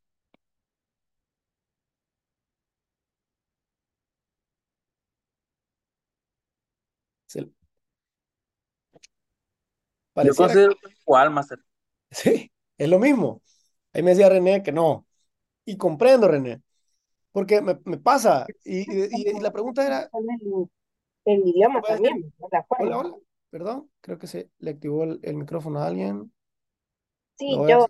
Ah, pienso ok. que sí es lo mismo. O sea, realmente es lo mismo, solamente que la palabra se utiliza en in- marketing en inglés y en mercadotecnia lo utilizamos en español, pero realmente la misma línea es, ahora si hablamos de marketing digital ya es otra cosa, pero, pero realmente los tres me imagino que es lo mismo. Son lo mismo. La confusión se ha dado operativamente a nivel empresarial porque eh, por, de- por alguna razón siempre se ha relacionado como que hablar de mercadeo está relacionado al departamento comercial y al área de la venta y como si esta parte estuviera separada de todo el otro núcleo. Pero al final son lo mismo. Y por eso queremos arrancar con esto, que si alguien dice que es licenciado en mercadeo, es licenciado en mercadotecnia, licenciado en marketing, es la misma profesión. Dice eh, español, mercadeo, súper bien, René. Eh, estamos ahí, alineadísimos. Es importante empezar con esto. Ahora, ha habido una evolución bien grande. Se me cayó el celular, pero sigamos. Después lo recogemos, no lo estoy usando. Ha habido una evolución interesante en, en el marketing, sí, porque una empresa ha pasado que antes decidía repartir hojas volantes, por ejemplo, en un centro comercial, empezaba repartiendo volantes, y de pronto, no sé si lo han visto, pero de pronto la persona que, se, que le pagaron para que, para que lo reparta los volantes, eh, le da de a 10, ¿verdad? 10 volantes, 5 volantes, 3 volantes, a acabárselo va. ¿Y será que esto es una inversión que, que tiene retorno, que estamos midiendo? ¿Está funcionando? Probablemente tenga, no digo que no funciona, pero ¿será que lo podemos medir fácilmente? A lo mejor comparando las ventas que nos llegan de los, de los volantes, pero ¿será que garantizamos que se optimiza el 100% del recurso? Hay varias preguntas ahí que van a ser diferentes para cada empresa. Pero hemos pasado de hacer volanteo en los centros comerciales a pagar campañas publicitarias en Internet. Y entonces venimos y le decimos a Google en el administrador de anuncios o le decimos a Facebook en el administrador de anuncios y le decimos, mira, yo quiero que le mostré mi anuncio. Yo, primero ya tengo claro cuál es mi segmento de mercado, ya tengo claro cuál es mi cliente. ¿Alguien me podría decir cuáles son, cuando yo hago un, cuando yo segmento, cuáles son los elementos que tengo que tomar en cuenta cuando yo debo una segmentación? ¿Qué elementos debo tomar en cuenta para segmentar? Alguien me dice uno. Segmentación de mercado, segmentar. La edad. Segmento, muy bien. Vamos a ver la edad, por ejemplo. Residencia. ¿Dónde vive? ¿Sí? Eh, Texto ¿dónde- también. Me está trabando aquí este volado. Buenísimo, permítame. Sexo. ¿Qué más? Hábitos de consumo. Muy bien, hábitos de consumo. ¿Qué más? Gustos. Vamos a ver, hábitos de consumo. Gustos. ¿Qué más? Se me está. Profesión. Profesión, buenísimo. Todo lo que me están diciendo es cierto. Lo voy a escribir aquí. Profesión. Voy a quedarme hasta aquí ahorita y ahora. Pero esto, ¿será que esto lo podemos categorizar? ¿Esto tendrá sus categorías? ¿Estará esto categorizado en algunos niveles para poder hacer, por ejemplo, una tablita? Yo les voy a pasar algunas plantillas, algunas cosas de trabajo más adelante. Entonces les pregunto, ¿esto se podrá categorizar? ¿Tendrá una categoría cada una de estas cosas? En la que yo pueda decir, ahora voy a categorizar esto, luego voy a hacer esto, luego voy a hacer lo otro. ¿Se podrá hacer? Y ¿Quién a la dice? hora de armar un brief, ¿verdad? Se puede estructurar ah, de hecho ahí lo están poniendo, demográficas, geográficas. Excelente. Ah, ¿Están en el chat? ¿Las están enviando? Sí, el compañero las está poniendo ahí. Excelente, muchas gracias que no tenía la abierto el chat. Súper bien. Dice Darwin, demográfica, súper bien. Voy a escribirlas aquí, Darwin, porque este feedback nos va a servir, porque todos estos datos, si no los tengo, va a ser un dolor de cabeza a la hora de hacer una campaña digital, porque necesito esta información. Dice, además de eso, las geográficas, eh, geográficas, no sé por qué no me agarra las tildes esto. Geográficas, eh, ¿qué otra? Psicológicas y conductuales, súper bien. Si no se acordaban de estas, recuérdenlas a partir de hoy. Psicológicas, voy a dejarlo psicológicas, voy a la parte conductuales. ¿Qué más? ¿Qué otra categoría podemos, podemos usar aquí? Estado familiar. Es, ese podemos, creo que lo podemos agregar por aquí. Pero sí, completamente de acuerdo, tiene razón. Está entre las categorías. Eh, ¿Perdón? Socioeconómicas. Sí, también creo que podríamos agregarlo sobre esta categoría, pero tiene razón, claro que entra, completamente de acuerdo. Y esto, esta información me la va a pedir Facebook. Entonces, yo le voy a tener que decir a Facebook, mira, yo necesito venderle, por ejemplo, eh, mis clientes, por ejemplo, son hombres, por ejemplo. Es decir, mis clientes son hombres. Primer dato, que viven en tal lugar. Siguiente cosa que ustedes mencionaron. Que tienen tantos años. Que les gusta comer tal cosa que le gusta jugar tal deporte, que le gusta salir los fines de semana, que le gusta, y empiezo a darle, que sean, por favor, ingenieros eléctricos, ingenieros de sistemas. Creo que se activó un micrófono, eh, ahí creo que ya está. Y, y toda esta información, Facebook lo que va a hacer es que con esta información va a buscar en el mar de personas, en los casi 5 millones de personas que tienen cuenta de Facebook en El Salvador, y les va a mostrar mi producto. Pero si yo no tengo claridad de esto, entonces al final no voy a poder hacer mucho en, el nivel que estamos viendo en la presentación. O sea que para pagar una campaña publicitaria en Internet, para usar un administrador de anuncios, primero tengo que tener una completa claridad de quién es mi segmento, de quiénes son mis segmentos de clientes, quiénes son, dónde vive, cuántos años tiene, cuánto dinero ganan, cada cuánto compran, por qué compran, qué les gusta, les gusta la comida mexicana, les gusta salir a correr, porque todos esos elementos le van a ayudar al, al administrador, ahorita le doy la palabra a Leslie, a poder encontrarlo en este mar. Damos la palabra a Leslie. Le escuchamos, Leslie. Eh, Master, solo un comentario, o sea, dentro de la misma creación de pautas publicitarias para redes sociales, puede que yo ya tenga definido mi segmento, ¿verdad? Bueno, algo que a mí me ha pasado. Pero tal vez no he encontrado como mi nicho, ¿verdad? Y específicamente donde quiero llegar. Y gracias a Dios hemos avanzado tanto con, por ejemplo, con el administrador de anuncios ahora de Facebook que puedo hacer un montón de pruebas para hablar de, de una forma diferente a mi mismo segmento para saber a cuál responden mejor. Y puedo ir haciendo diferentes pruebas hasta encontrar ese, ese nicho. Buenísimo. También, también le doy un aplauso sí, ahorita, Leslie. Y voy a agregar aquí el concepto que usted nos dice. Lo voy a agregar aquí. Nicho de mercado ese concepto para que no lo dejemos ahí, que está muy bueno también. ¿Alguien más encendió un micrófono, me parece? Master, yo creo que al momento también, una vez que ya tenemos definido el nicho, es importante como tener claro la hora en que se va a postear. Bien, súper bien, horarios. Y, y de hecho ya nos da unos horarios sugeridos el administrador, ¿verdad? Ya nos dice más o menos, más o menos a esta hora vas a tener más alcance, pero completamente, lo voy a agregar aquí, horarios para poder garantizar que esto tenga un mayor impacto. Ahora, el concepto que nos... Buenísimo, también le agradezco y un, un aplauso digital eh, también para ambas. En este caso, ¿qué es un nicho de mercado entonces? Fíjense que el concepto de nichos, esto es un, hace un debate. Yo me acuerdo que estábamos en un grupo de WhatsApp donde había mercadólogos de toda Latinoamérica y ahí solo peleando pasábamos por la parte de los conceptos. Porque eso es todo un debate. Porque los nichos de mercado, de acuerdo a una línea de teoría del marketing, son segmentos dentro de los segmentos. Fíjense. Son segmentos dentro de los segmentos que, que suelen ser o, o, suelen tener necesidades mucho más específicas y que son más fáciles de poder satisfacer en muchos casos, o a veces otras oportunidades de mercado. Y voy a citar un ejemplo. Imagínense que eh, la UGB, por ejemplo, tiene más de 9.000 estudiantes. De esos más de 9.000 estudiantes que estudian una maestría, una licenciatura, una arquitectura, un doctorado, una ingeniería, dijéramos, ah, bueno, es que hemos encontrado que en ese segmento de gente que tenemos, en ese grupo de los 9000, hay un 15%, hay un nicho de mercado de un 15% que quisiera estudiar inglés. Por ejemplo, que quisiera estudiar inglés. Y este grupo quisiera estudiar inglés, pero está, hay muchas escuelas de inglés. Este grupo no está dispuesto a pagar más de 30 dólares. Por ejemplo, me estoy inventando un dato. Y decimos, ah, bueno, y este porcentaje del total, ¿será que me conviene? ¿Será que este nicho de mercado me conviene aprovecharlo?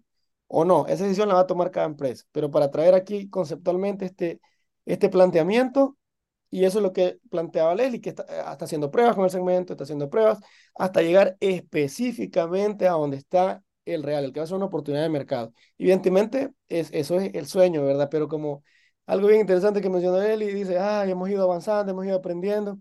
Desgraciadamente, la, la única forma de, de, ser, de lograr atinarle a esto es eso que dice Leslie, ir aprendiendo, ir avanzando, ir probando, ir entendiendo, porque en la mecánica de cambios y los dolores de cabeza que nos da la tecnología, porque por ejemplo hoy toda la gente que anda iPhone nos pone en jaque porque pone, limita su, su iPhone nos permite, nos permite limitar la información que tienen las apps, no, no tener cierta información, y ese es un dolor de cabeza para los administradores. Por ejemplo, eh, bloqueadores como este, que si pueden ver aquí mi pantalla, creo que aquí está. Este se llama O-Block Origin, si lo ven aquí. Este es un bloqueador de publicidad. Yo lo tengo instalado en la, en la computadora para que no me aparezca publicidad de nadie, para que no me aparezcan vallas, para que no me interrumpa YouTube, por ejemplo. Y todas estas herramientas son, son buenas a nivel personal, pero son un dolor de cabeza a nivel empresarial. Todo eso se va, se va trabajando en el camino. Entonces, esa es la, esa es lo que, la idea de, de la evolución. Hemos pasado de pagar volanteo a pagar campañas publicitarias, de rentar locales comerciales de forma física a comprar hosting y dominios de proveedores. Eh, tenemos a alguien que era ingeniero, ingeniero de sistemas. ¿Será que nos, nos cuenta rapidito qué, qué, decimos cuando hablamos de un hosting? Ingeniero. Entonces está por ahí. Creo que tenía problemas con las lluvias. Eh, cuando hablamos de hosting estamos hablando de un, de un lugar eh, virtual donde vamos a guardar información. Bien. Eh, tenemos, ajá, hay dos conceptos bien importantes, y uno que es hosting y otro que es dominio. Dominio es lo que nos permite a nosotros accesar, por ejemplo, ugb.edu.sv. Ese sería el dominio de la página.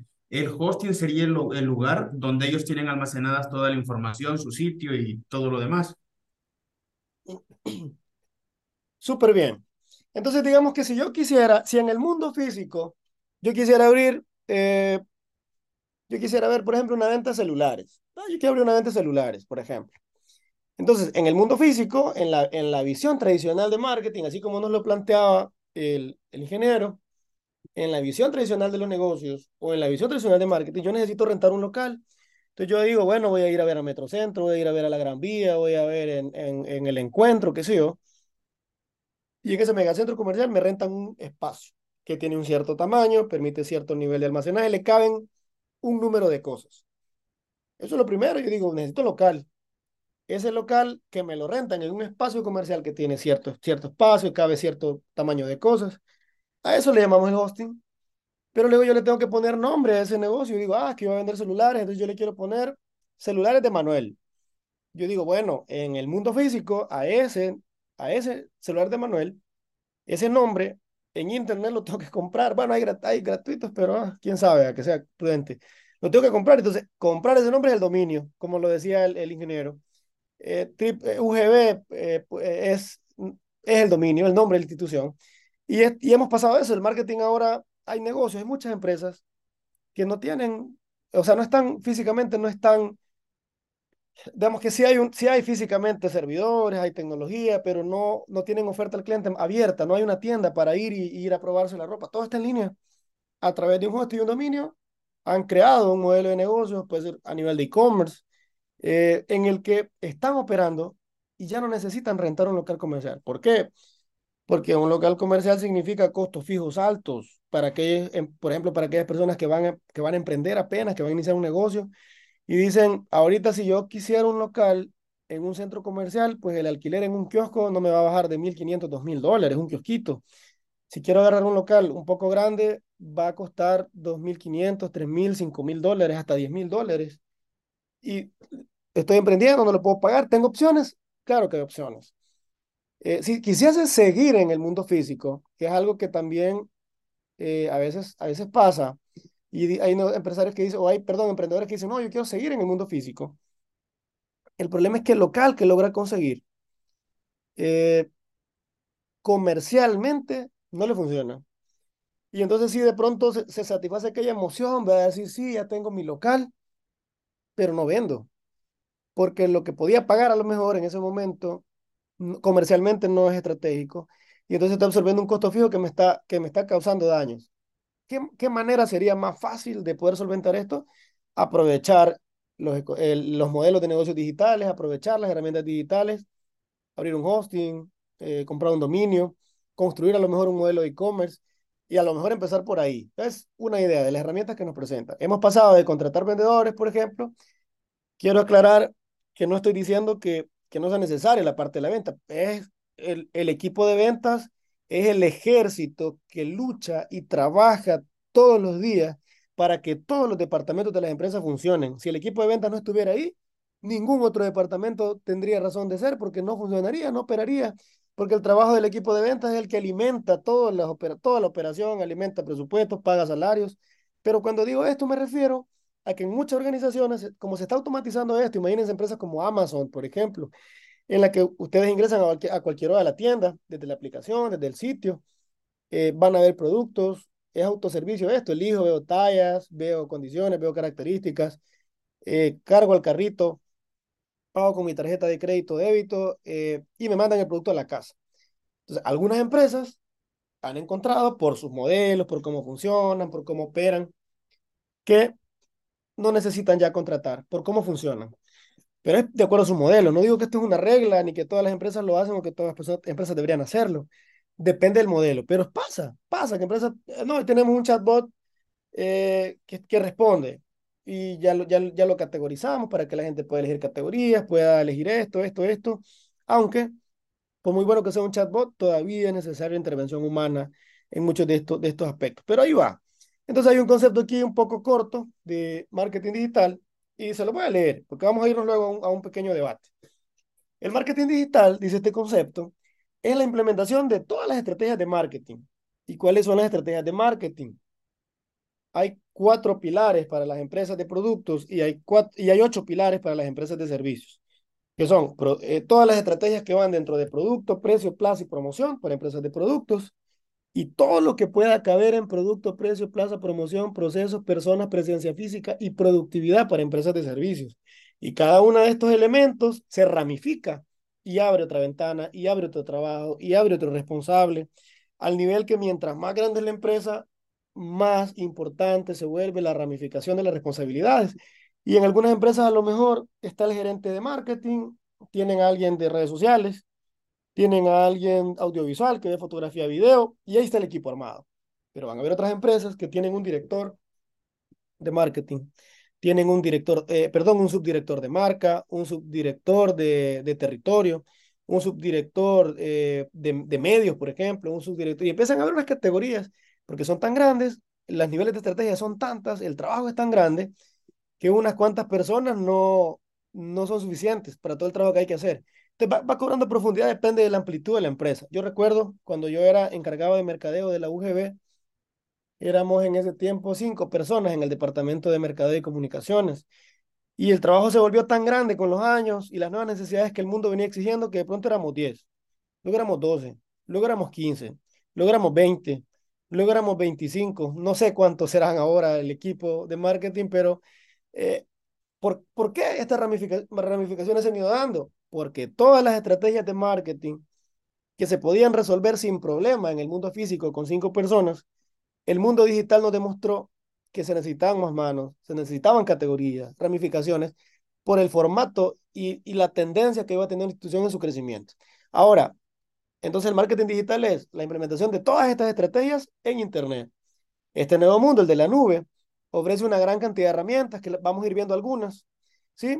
que le permiten a las empresas operar de forma inalámbrica, ofreciendo productos, por ejemplo, en tiendas virtuales, promocionándolos en diferentes portales de negocio. Depende de lo que se va a promocionar. Así va a ser el portal. Por ejemplo, si una empresa, eh, ah, es que una empresa, por ejemplo, su trabajo es el reclutamiento. Hay una empresa que, por ejemplo, es una intermediaria para poder colocar eh, profesionales que están buscando trabajo en empresas que están buscando profesionales. ¿Cuál, ¿Cuál creen que sería el canal correcto para encontrar profesionales? Si mi servicio es, yo le, encuentro profesionales para que sean contratados en empresas que están buscando eh, empleados estratégicos y yo estoy en medio. ¿En cuál red social creen que me convendría hacer esta búsqueda, por ejemplo?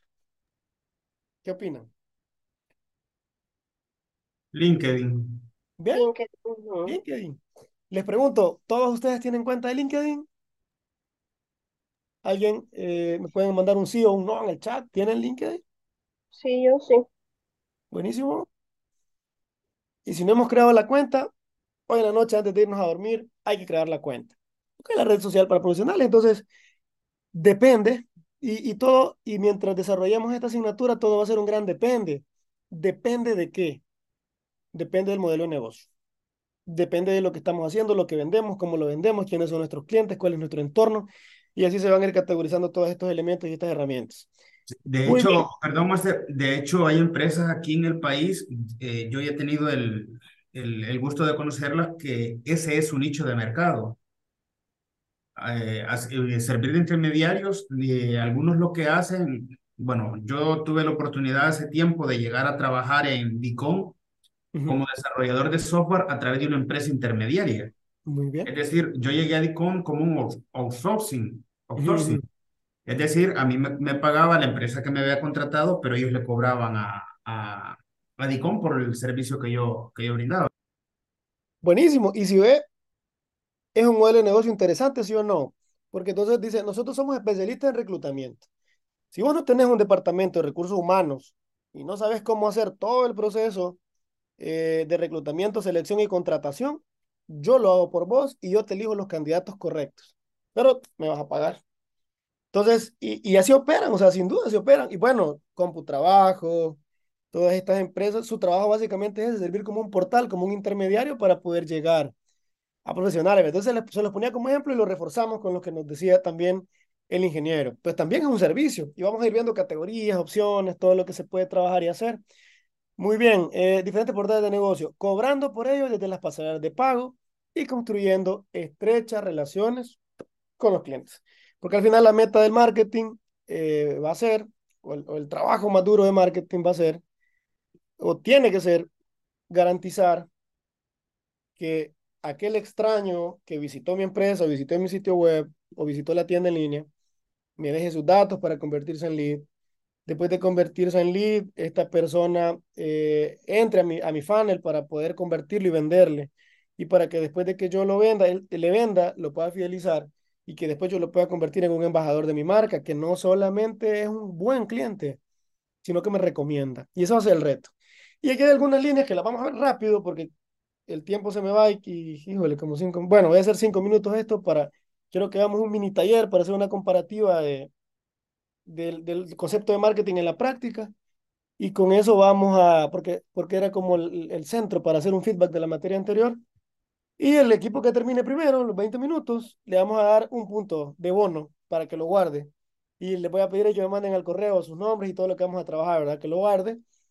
Y el que quede en segundo lugar, le vamos a dar la mitad del punto, como bono, para que lo guarde. Ahorita no le voy a decir para qué, pero lo va a guardar. Y en la medida que vaya desarrollando la materia, me van a decir, quiero cobrar mi bono, ¿sí? Vamos a trabajar en base a bonos y en base a metas. Muy bien, fíjense que Internet ha tenido, ha tenido saltos bien interesantes. Empezó con como una pantalla plana, eh, digamos un espacio donde había una comunicación en una sola vía, que era la web 1.0. Luego esto saltó hasta convertirse en una web social en la que se permite la comunicación, la empresa y el usuario ahora tienen una conversación, pero también el usuario puede platicar entre ellos y generar contenido, crear comunidades. Después esto va creciendo, ¿verdad? Entonces, luego tenemos una web adaptable que, que va trabajando con un filtrado automático de datos, nos está dando seguimiento, nos conoce, las máquinas están tratando de entendernos. Hay un salto interesante en la responsividad, en, en, en, lo responsivo. Ahora las webs se pueden adaptar, usted entra de una tablet, de una computadora, de un celular, las páginas se adaptan, esto le permite poder mejorar la navegación, mejorar la experiencia del usuario, y luego va creciendo el, el contexto del machine learning, el internet de las máquinas, y, y va creciendo todo esto a un nivel, y ahora estamos a un nivel de en, la era de la inteligencia artificial. El nivel de procesamiento de datos que ahora se tiene, pues, podría causarle un susto a cualquier persona, ¿verdad? Y últimamente, en la gran carrera que lleva ahora Facebook contra Google y contra otras compañías para construir un metaverso, un espacio en el, que probablemente la gente que estudie eh, la maestría en dirección estratégica de empresas dentro de 10 años, 20 años, probablemente no, va, no, se va, no se va a conectar a una cámara, no, va, no vamos a encender cámara, no les voy a compartir la presentación. Probablemente nos vamos a poner las gafas y vamos a entrar a un espacio virtual en el que yo voy a ver, por ejemplo, al, ingeniero José y le voy a decir, hey José, ¿cómo estamos? Chóquele. Y virtualmente le voy a chocar la mano, virtualmente voy a estar viéndolo en el aula, vamos a estar platicando. De pronto las empresas, bueno, ya empezaron a comprar terrenos en el metaverso, comprar su espacio, ¿verdad? Su, su espacio ahí para poder poner su empresa. Empresas como Nike ya, ya están, ya tienen algunos pininos en el que están vendiendo desde el metaverso. Y para eso vamos, y es parte de, de la carrera que tenemos a nivel de mercado digital. Entonces el marketing en, Internet eh, genera una gran oportunidad porque ahora en el ejemplo del, del, contenido les ponía que si alguien quería escribir un libro antes para poder promoverlo, tiene que hacerlo todo físico, buscar eh, alguien que lo patrocinara, hacer grandes inversiones. Ahora en una computadora, en un celular, le pueden dictar a Word, poder escribir eh, un libro, convertirlo a PDF o ver cómo se pasa a un formato de ebook, venderlo por internet, crear una suscripción. Recuerdo un chico, no recuerdo su nombre, que pasó durante cinco años tomándose una foto cada día, una foto, las colgó en un sitio, las exhibió y les puso precio. Y dijo, esta foto vale 10 dólares, esta vale 20, esta vale 50, esta vale 100. A mí me pareció bastante absurdo y interesante también al mismo tiempo, porque una gran cantidad de gente alrededor del mundo le compró fotos y la resolvió ahí su vida económica con, con esa estrategia. Eso, eso es lo que ofrece Internet. A nivel de precios, Internet nos está ofreciendo utilizar pasadas de pago, el tema del valor, utilizar criptomonedas, enlaces de cobro, de manera que ya uno de los, de los pasos más difíciles a la hora de utilizar Internet antes para el tema de la, de la venta es el cierre, de cuando nos pagan. Porque si no han pagado la factura, pues todo puede pasar, ¿verdad? Y hay clientes malías, los, los que trabajan en ventas, y ustedes lo van a entender que, lo hace, que nos hacen perder el tiempo, ¿verdad? Y al final, mientras, eh, mientras no liquidemos esa factura, todo puede pasar. Entonces, eh, el, toda la parte de precio, el tema de cobro, el seguimiento de esto, nos lo facilita Internet con un montón de, de opciones. A nivel de plaza, que recuerden que plaza, eh, plaza y distribución están en, la misma, en el mismo nivel. El, el, tema de los sitios y que ya no necesitamos plazas físicas, como le decíamos hace un momento, nos lo está facilitando. El e-commerce y diferentes elementos en una aplicación como Quixel podemos montar una tienda hoy, hacer e-commerce. O sea, eh, estamos en el mundo de las oportunidades y de las opciones.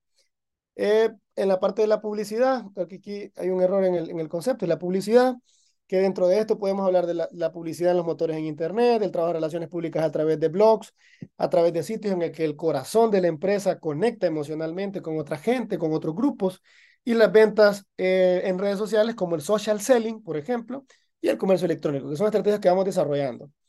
Dentro de los ecosistemas digitales, creo que esta lo voy a, voy a saltar, esta, y la vamos, voy a, lo voy a poner al principio. Quiero que hagamos un ejercicio, bueno, pero creo que lo voy a pasar aquí de una vez, no, muy adelante, la, porque el tiempo se me está yendo, ya me quedan 20 minutos. Voy a parar hasta aquí los conceptos y todo esto lo van a escuchar en, en el, el podcast que les voy a enviar, donde están todos pero vamos a ver los más relevantes en un ejemplo antes de la práctica de la clase del, del día jueves, porque se me va el tiempo. Quiero que hagamos algo. Les voy a mostrar ahorita esta ventana. Vean, por favor.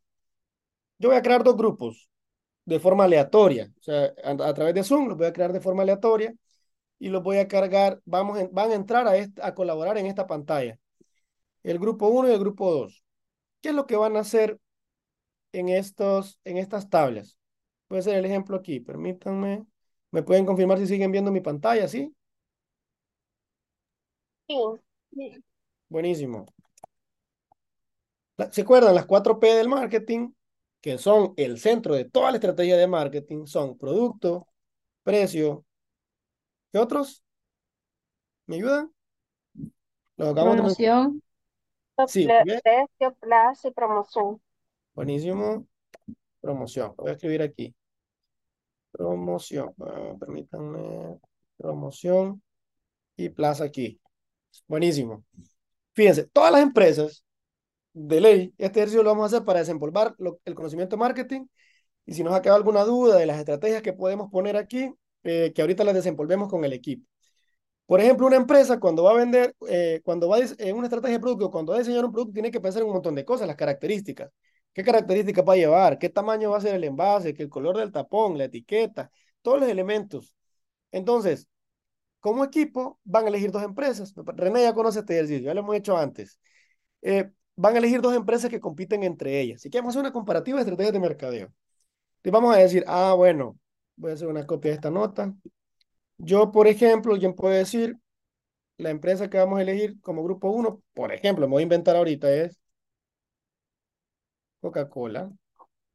Y entonces, esta empresa, dentro de su estrategia de productos, tiene en lata, tiene, eh, ahorita lo voy a hacer todo en una sola nota, pero ustedes van a usar diferentes post-it, va- van usando diferentes y van haciendo hacia abajo, oigan, ¿sí? Eh, en lata, en botella de vidrio, por ejemplo, botella de vidrio, en botella de plástico, en lata mini, y, va- y después detallar, pueden ser unos 3, 4 productos máximo. Y luego decimos, ah, genial. Entonces, ¿cuánto cuestan? Y empiezo a decir, ah, la lata cuesta tanto, tanto, tanto. ¿Tiene descuentos o no? Si tiene o no tiene. Eh, ¿el producto es más grande o es más pequeño? Lo voy detallando. Precios. Después, eh, en plaza, cómo, cuáles son sus estrategias de plazo de distribución. ¿Qué canales usa esta empresa? Eh, en, en qué punto vende? ¿Cuándo vende? Y a nivel de promoción, ¿dónde se publicita? ¿Sí? ¿Cómo es su promoción de ventas? ¿Cuáles son las estrategias que hacen ellos dentro de la publicidad, dentro de la promoción de ventas, de relaciones públicas? Y van a ir detallando. Y luego vamos a poner a un ladito su competencia. O podemos, podemos usar dos cuadros. Si gustan, voy a crearles mejor dos cuadros para que sea más ordenado. Voy a ponerlo aquí abajo, el otro cuadro. Y aquí abajo vamos a hacer lo mismo. Incluso lo pueden dividir, por eso voy a hacer solo dos equipos para que podamos salir rápido. Y aquí abajo, aquí arriba estamos detallando Coca-Cola, aquí abajo vamos a detallar su principal competidor. ¿Cuál es el principal competidor de Coca-Cola? ¿Qué opinan? ¿Quién es? Muy bien. La Pepsi. Pepsi. Y lo detallo. Se fijan, lo detallo. Me gustaría que hagan esta discusión en equipos. Vamos a hacerlo en 10 minutos y luego en 10 minutos hacemos la discusión. ¿Y qué es lo que va a pasar aquí con este cuadro? Miren. Me borró aquí el... Permítanme. La idea es que veamos las estrategias de mercadeo de las, como el ejercicio que hicieron en el mercado estratégico, y desempolvemos, y yo les quiero escuchar en esos 10 minutos, que todos los del equipo digan en un minuto, expliquen una parte de lo que han puesto. Para que quiero escucharlos, quiero hacer esto como un diagnóstico también, y el equipo que termine primero y me mande al correo eh, una captura con sus integrantes y todo, tiene un punto. El segundo equipo eh, se va a llevar la mitad de un punto. Pero tengo activado algo en Zoom que cuando hago cosas aquí le aparecen. Eh, eh, pero les voy a dar, o sea, les voy a dar ahorita eh, 10 minutos. O sea, en esos 10 minutos a ver quién termina primero, a ver qué equipo termina primero. Eh, y luego en 5 defendemos rapidito y lo comentamos. ¿Tienen alguna duda?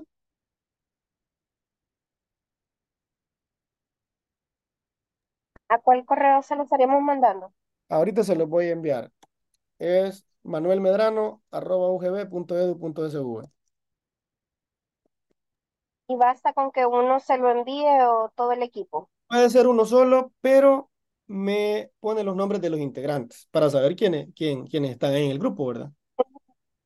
Muy bien, déjenme ver, les voy a enviar aquí en el chat. Permítanme. El enlace del tablero. Permítanme, vamos a enviar a todos en la reunión. Ahí está el enlace del tablero. Ingresen, denle continuar con Gmail o con Facebook, lo que tengan abierto.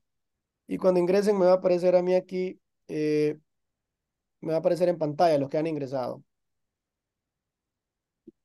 Muy bien. Empiecen a ingresar. Mientras más puedan ingresar de cada grupo, va a ser más fácil terminar en 10 minutos. es un reto para ustedes, pero sé que lo pueden lograr.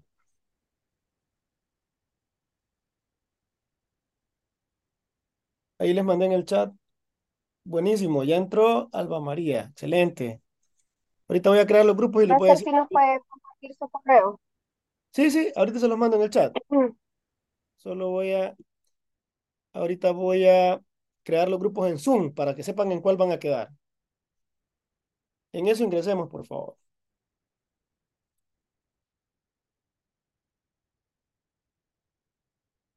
Vean, en el, grupo número uno está Alba María Castro, Darwin Villegas, Elmer Perla, Flores Binda Chicas, José Ramos, Lady Chicas, Luis Bonilla. Y en el equipo 2, Eric Silva, Esmeralda Guzmán, Henry Blanco, Leslie Reyes, Luis Márquez, René Benítez, Robin Melara y Ulises Arguet. Como el tiempo se nos está yendo, solo vamos a trabajar hoy el cuadro y lo vamos a platicar, si les parece, en la siguiente sesión, para no pasarme también de las nueve.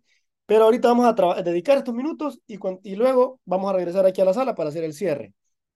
Muy bien, voy a, repito, grupo número uno, Alba María Castro, Darwin Villegas, Elmer Perla, Pinda Chicas, José Ramos, Luis Bonilla.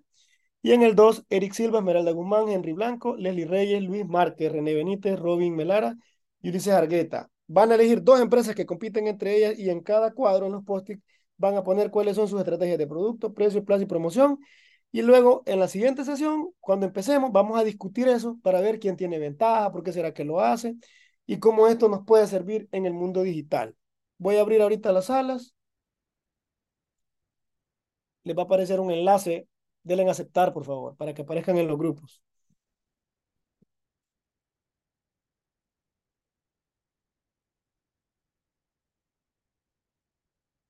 Denle en aceptar el enlace para que aparezcan en los grupos.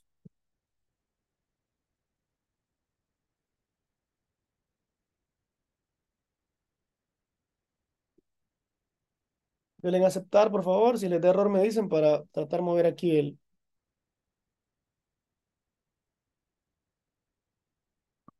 Denle aceptar el enlace de asignación.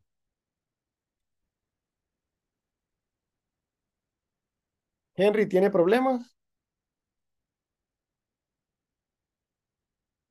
Eh, José, ¿tiene problemas para aceptar el enlace?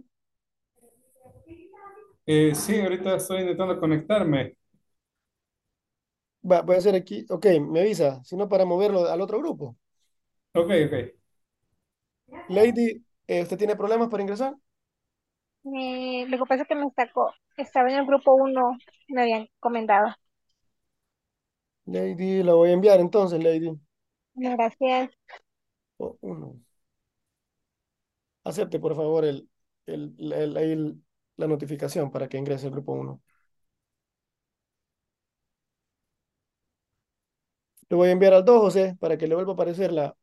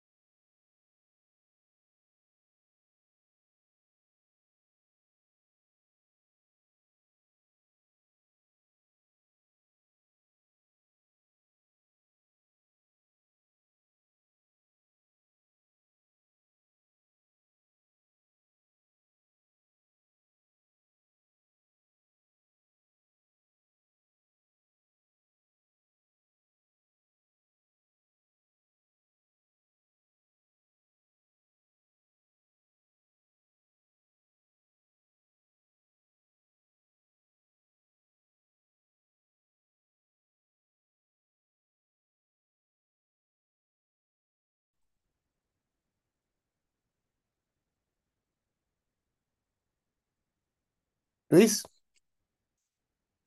Hola, Master. Buenas noches. Estoy con el teléfono también, pero quise abrir para, para ver lo de los post- post-it. No sé si me puedo incluir al grupo 1, Claro, ya que estaba claro. desde el teléfono. Ahorita lo mando, ahorita lo mando.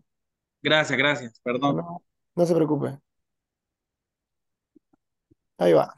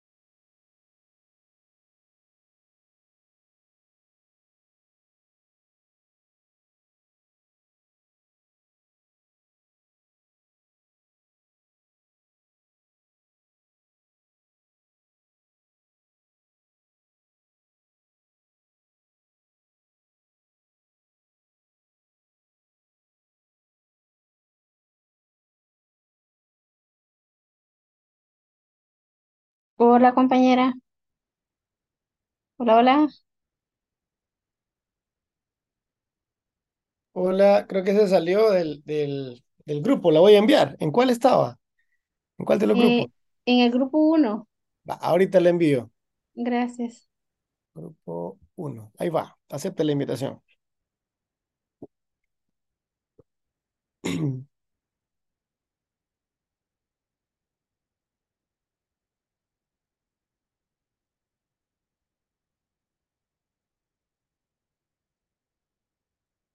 Hola, buenas noches. Perdón, estoy transmitiendo a dos, a los dos grupos al mismo tiempo, así que no, no puedo escucharles. Tenemos las nueve. Vamos a regresar eh, a las... Perdonen, les voy a robar cinco minutos más. En cinco minutos regresamos a la sala general eh, para hablar de la tarea, hacer el cierre y ahí discutimos si eh, cambiamos la entrega para, para más adelante, para el jueves, no sé si les parece. Regresamos en cinco minutos a la sala general. Permiso.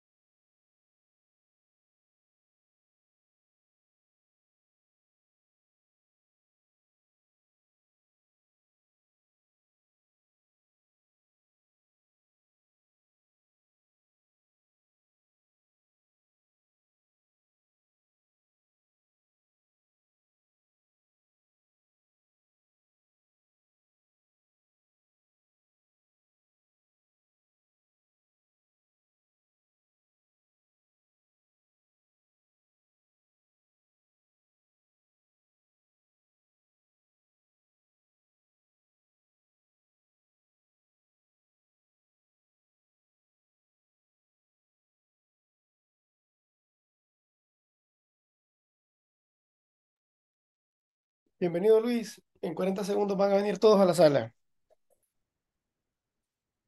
Bienvenido de nuevo. Gracias. Estamos esperando que vengan todos. Acabamos haciendo el cierre. Perfecto, más. Gracias.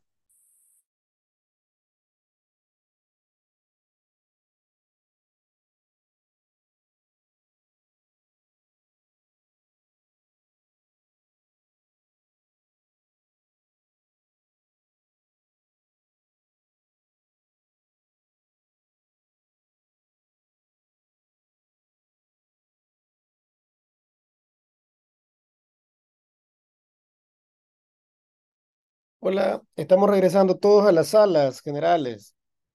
Ahorita están regresando a las salas generales. Eh, se los menciono para que no se les vaya a activar el micrófono o algo. Estamos regresando a las salas generales. Les voy a mostrar rapidito cómo queda, cómo vamos hasta ahorita. Vean por favor la pantalla. Así están los grupos. Si ven, creo que siguen trabajando algunos. El equipo 1, eh, eh, esta es una estrategia muy interesante, llevan bastantes ideas. El equipo 2 también, eh, muy interesante, también lleva bastantes ideas. Pero ahorita el tiempo se nos ha ido. Le voy a hacer una... Ya no ganamos el punto. Ya, ya, todavía no me han enviado el correo. Ahorita se lo estoy mandando. Va, buenísimo. Entonces, el- correo. el- ahí se los mandé en el chat. En el chat se los mandé de... Si no, lo voy a enviar de nuevo, si no les ha llegado. Lo que les quiero mencionar es que, eh, para no tenerlos mucho tiempo más acá, voy a, lo voy a enviar de nuevo. Manuel Medrano, arroba. Vamos a discutirlo en 10 minutos el jueves, los primeros 10 minutos, para que veamos todo el soporte estratégico de esto. Eh, pero me mandan el correo si gustan hoy. Eh, pueden modificarle otra cosa si quieren, antes de enviarlo, lo pueden hacer, no hay ningún problema. Eh, quiero felicitarles y agradecerles. Creo que vamos a pasar una materia interesante en la que no nos vamos a aburrir, ni ustedes ni yo. Eh, yo voy a tratar la manera de que este sea un espacio que valga la pena y que la inversión que están haciendo por este módulo valga la pena. Es un compromiso y facilita, tratar de facilitarles el contenido. Les pido una cosa, entren a clase, yo sé que no es obligatorio, pero en la medida de lo que puedan, entren a clase, eh, conéctense, hagamos los talleres, hagamos las actividades, porque esto suma también para el cono- conocimiento, la discusión, la experiencia los demás. Entonces, eh, eh, entiendo que no es obligatorio por la virtualidad, porque pueden ver el video, pero me va a encantar que podamos trabajar en equipo y que vayamos construyendo juntos la competencia de esta materia. Para ir, sí, dígame, perdón, dígame. el enlace de los audiolibros. Ya se los mandé ahí en el grupo de WhatsApp. ¿Usted no está en el grupo de WhatsApp? Eh, sí. Ah, sí, Eh, sí, ya, ya- ya lo vi. Gracias. ahí se los mandé. Ahí, ahí están. Es una lectura explicativa de los contenidos de la clase 1. Mañana en la noche les voy a cargar de la clase 2 y ahí se, comple- se completa la unidad 1. Para que lo pongan en el carro, se pongan los audífonos y saquenle provecho a esto porque están pagando por esto. Miren, esto es como cuando uno paga un buffet. Cuando uno paga un buffet, trata de comer todo lo que pueda, de todas las bebidas que se puedan y todas las comidas para que valga la pena la inversión. Yo voy a tratar de generarles un buffet a ustedes y pues ap- aprovechenlo para que valga la pena la inversión. Para irnos, solo les voy a leer rapidito la actividad que tenemos en, en, en el portal de Canvas. Si, si ya ingresaron y ya curiosearon, eh, en la ventana de tareas, en la asignatura de marketing digital, tienen que realizar, hagan la evaluación diagnóstica porque eso me va a servir a mí que termina el 12 de noviembre. Pero en la, en el otro, la otra evaluación es la, siempre la unidad 1, también es escrito, es un cuestionario. Y dice así, lo que van a hacer es que el criterio que estamos evaluando aquí es que argumentan conocimiento sobre marketing, o sea, que conocen los conceptos, interpretando teorías, concluyendo de manera individual algunos conceptos. Después de que lean los contenidos, o escuchen en este caso, después que hayan escuchado los contenidos de la unidad que yo les voy a compartir en el enlace de los podcasts. Después de haberlos escuchado, cuando creé el contenido no se me había ocurrido hacer los podcasts, por eso decía lectura. Vamos a cambiarlo en el futuro. Eh, la evaluación consta de 30 preguntas, de los cuales se les van a presentar 20 de forma aleatoria. Para lograr el éxito de esta evaluación, deberán haber escuchado los contenidos. Por favor, brinden la respuesta en los cuestionarios de manera individual sin consultar con sus compañeros. Miren, ustedes pueden hacerlo en grupo si quieren, o sea, porque aquí es una cuestión interna, pero yo les sugiero que respeten esta indicación, que lo hagan solos, que escuchen los audios, que lo hagan solos, porque esto les va a pedir evaluarse ustedes mismos. El modelo educativo de la UGB tiene algo que se llama la metacognición. En la que el ser humano evalúa el conocimiento que está adquiriendo, en qué nivel lo ha adquirido, para qué le sirve y cómo lo puede aplicar en el mundo real. Y si uno copia, se hace trampa a uno mismo. Lo pueden hacer porque al final yo sé que hay mil formas, ¿verdad? Pero por ética con ustedes mismos y para que valga la pena la inversión que están haciendo para formarse como máster en dirección estratégica de empresas, yo les invito a que lo hagan solos, que se evalúen, que evalúen su conocimiento y en la medida de que vayamos trabajando, vayamos viendo el crecimiento en, la competencia que tiene esta materia, que es muy interesante. Ha sido para mí un privilegio, espero que Dios me los bendiga mucho. Estoy ahí para ustedes, en lo que les pueda ayudar de la materia, cuentan con eso, va a ser un privilegio para mí y cualquier cosa estamos ahí a la orden, oigan. Cuídense mucho y nos vemos. Si no hay preguntas, nos vemos en la clase del día jueves. Si hay preguntas, me dicen. No, muchas gracias, Master. De verdad que para nosotros creo que es clave tener eh, materias de calidad, ¿verdad? Sabemos que los contenidos son muy buenos, pero también los docentes tienen que, que dar mucho, ¿verdad? Entonces, pues agradecerle también por el, por la aclaración. Para nosotros es clave eso, porque sí, Buenísimo. definitivamente estamos pagando por calidad. Excelente. Muchísimas gracias, Alba. Así vamos a hacerlo. Y les voy a enviar el enlace, Robin. a- se lo voy a enviar a WhatsApp, el grupo, donde están todos los cursos de Google. Ahí para que el- todos los que tiene gratuitos y que son buenísimos. Yo les digo que los hagan todos. Así que les voy a enviar el enlace, Robin, al grupo de WhatsApp, donde están todos.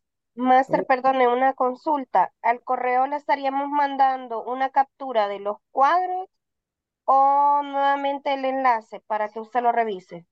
Si gusta una captura de los cuadros. Es que el correo me Ah, va a servir. eh, yo igual yo puedo entrar a ver el mapa, pero el correo me va a servir para ver quién lo hizo primero. Ah, bye, ahorita.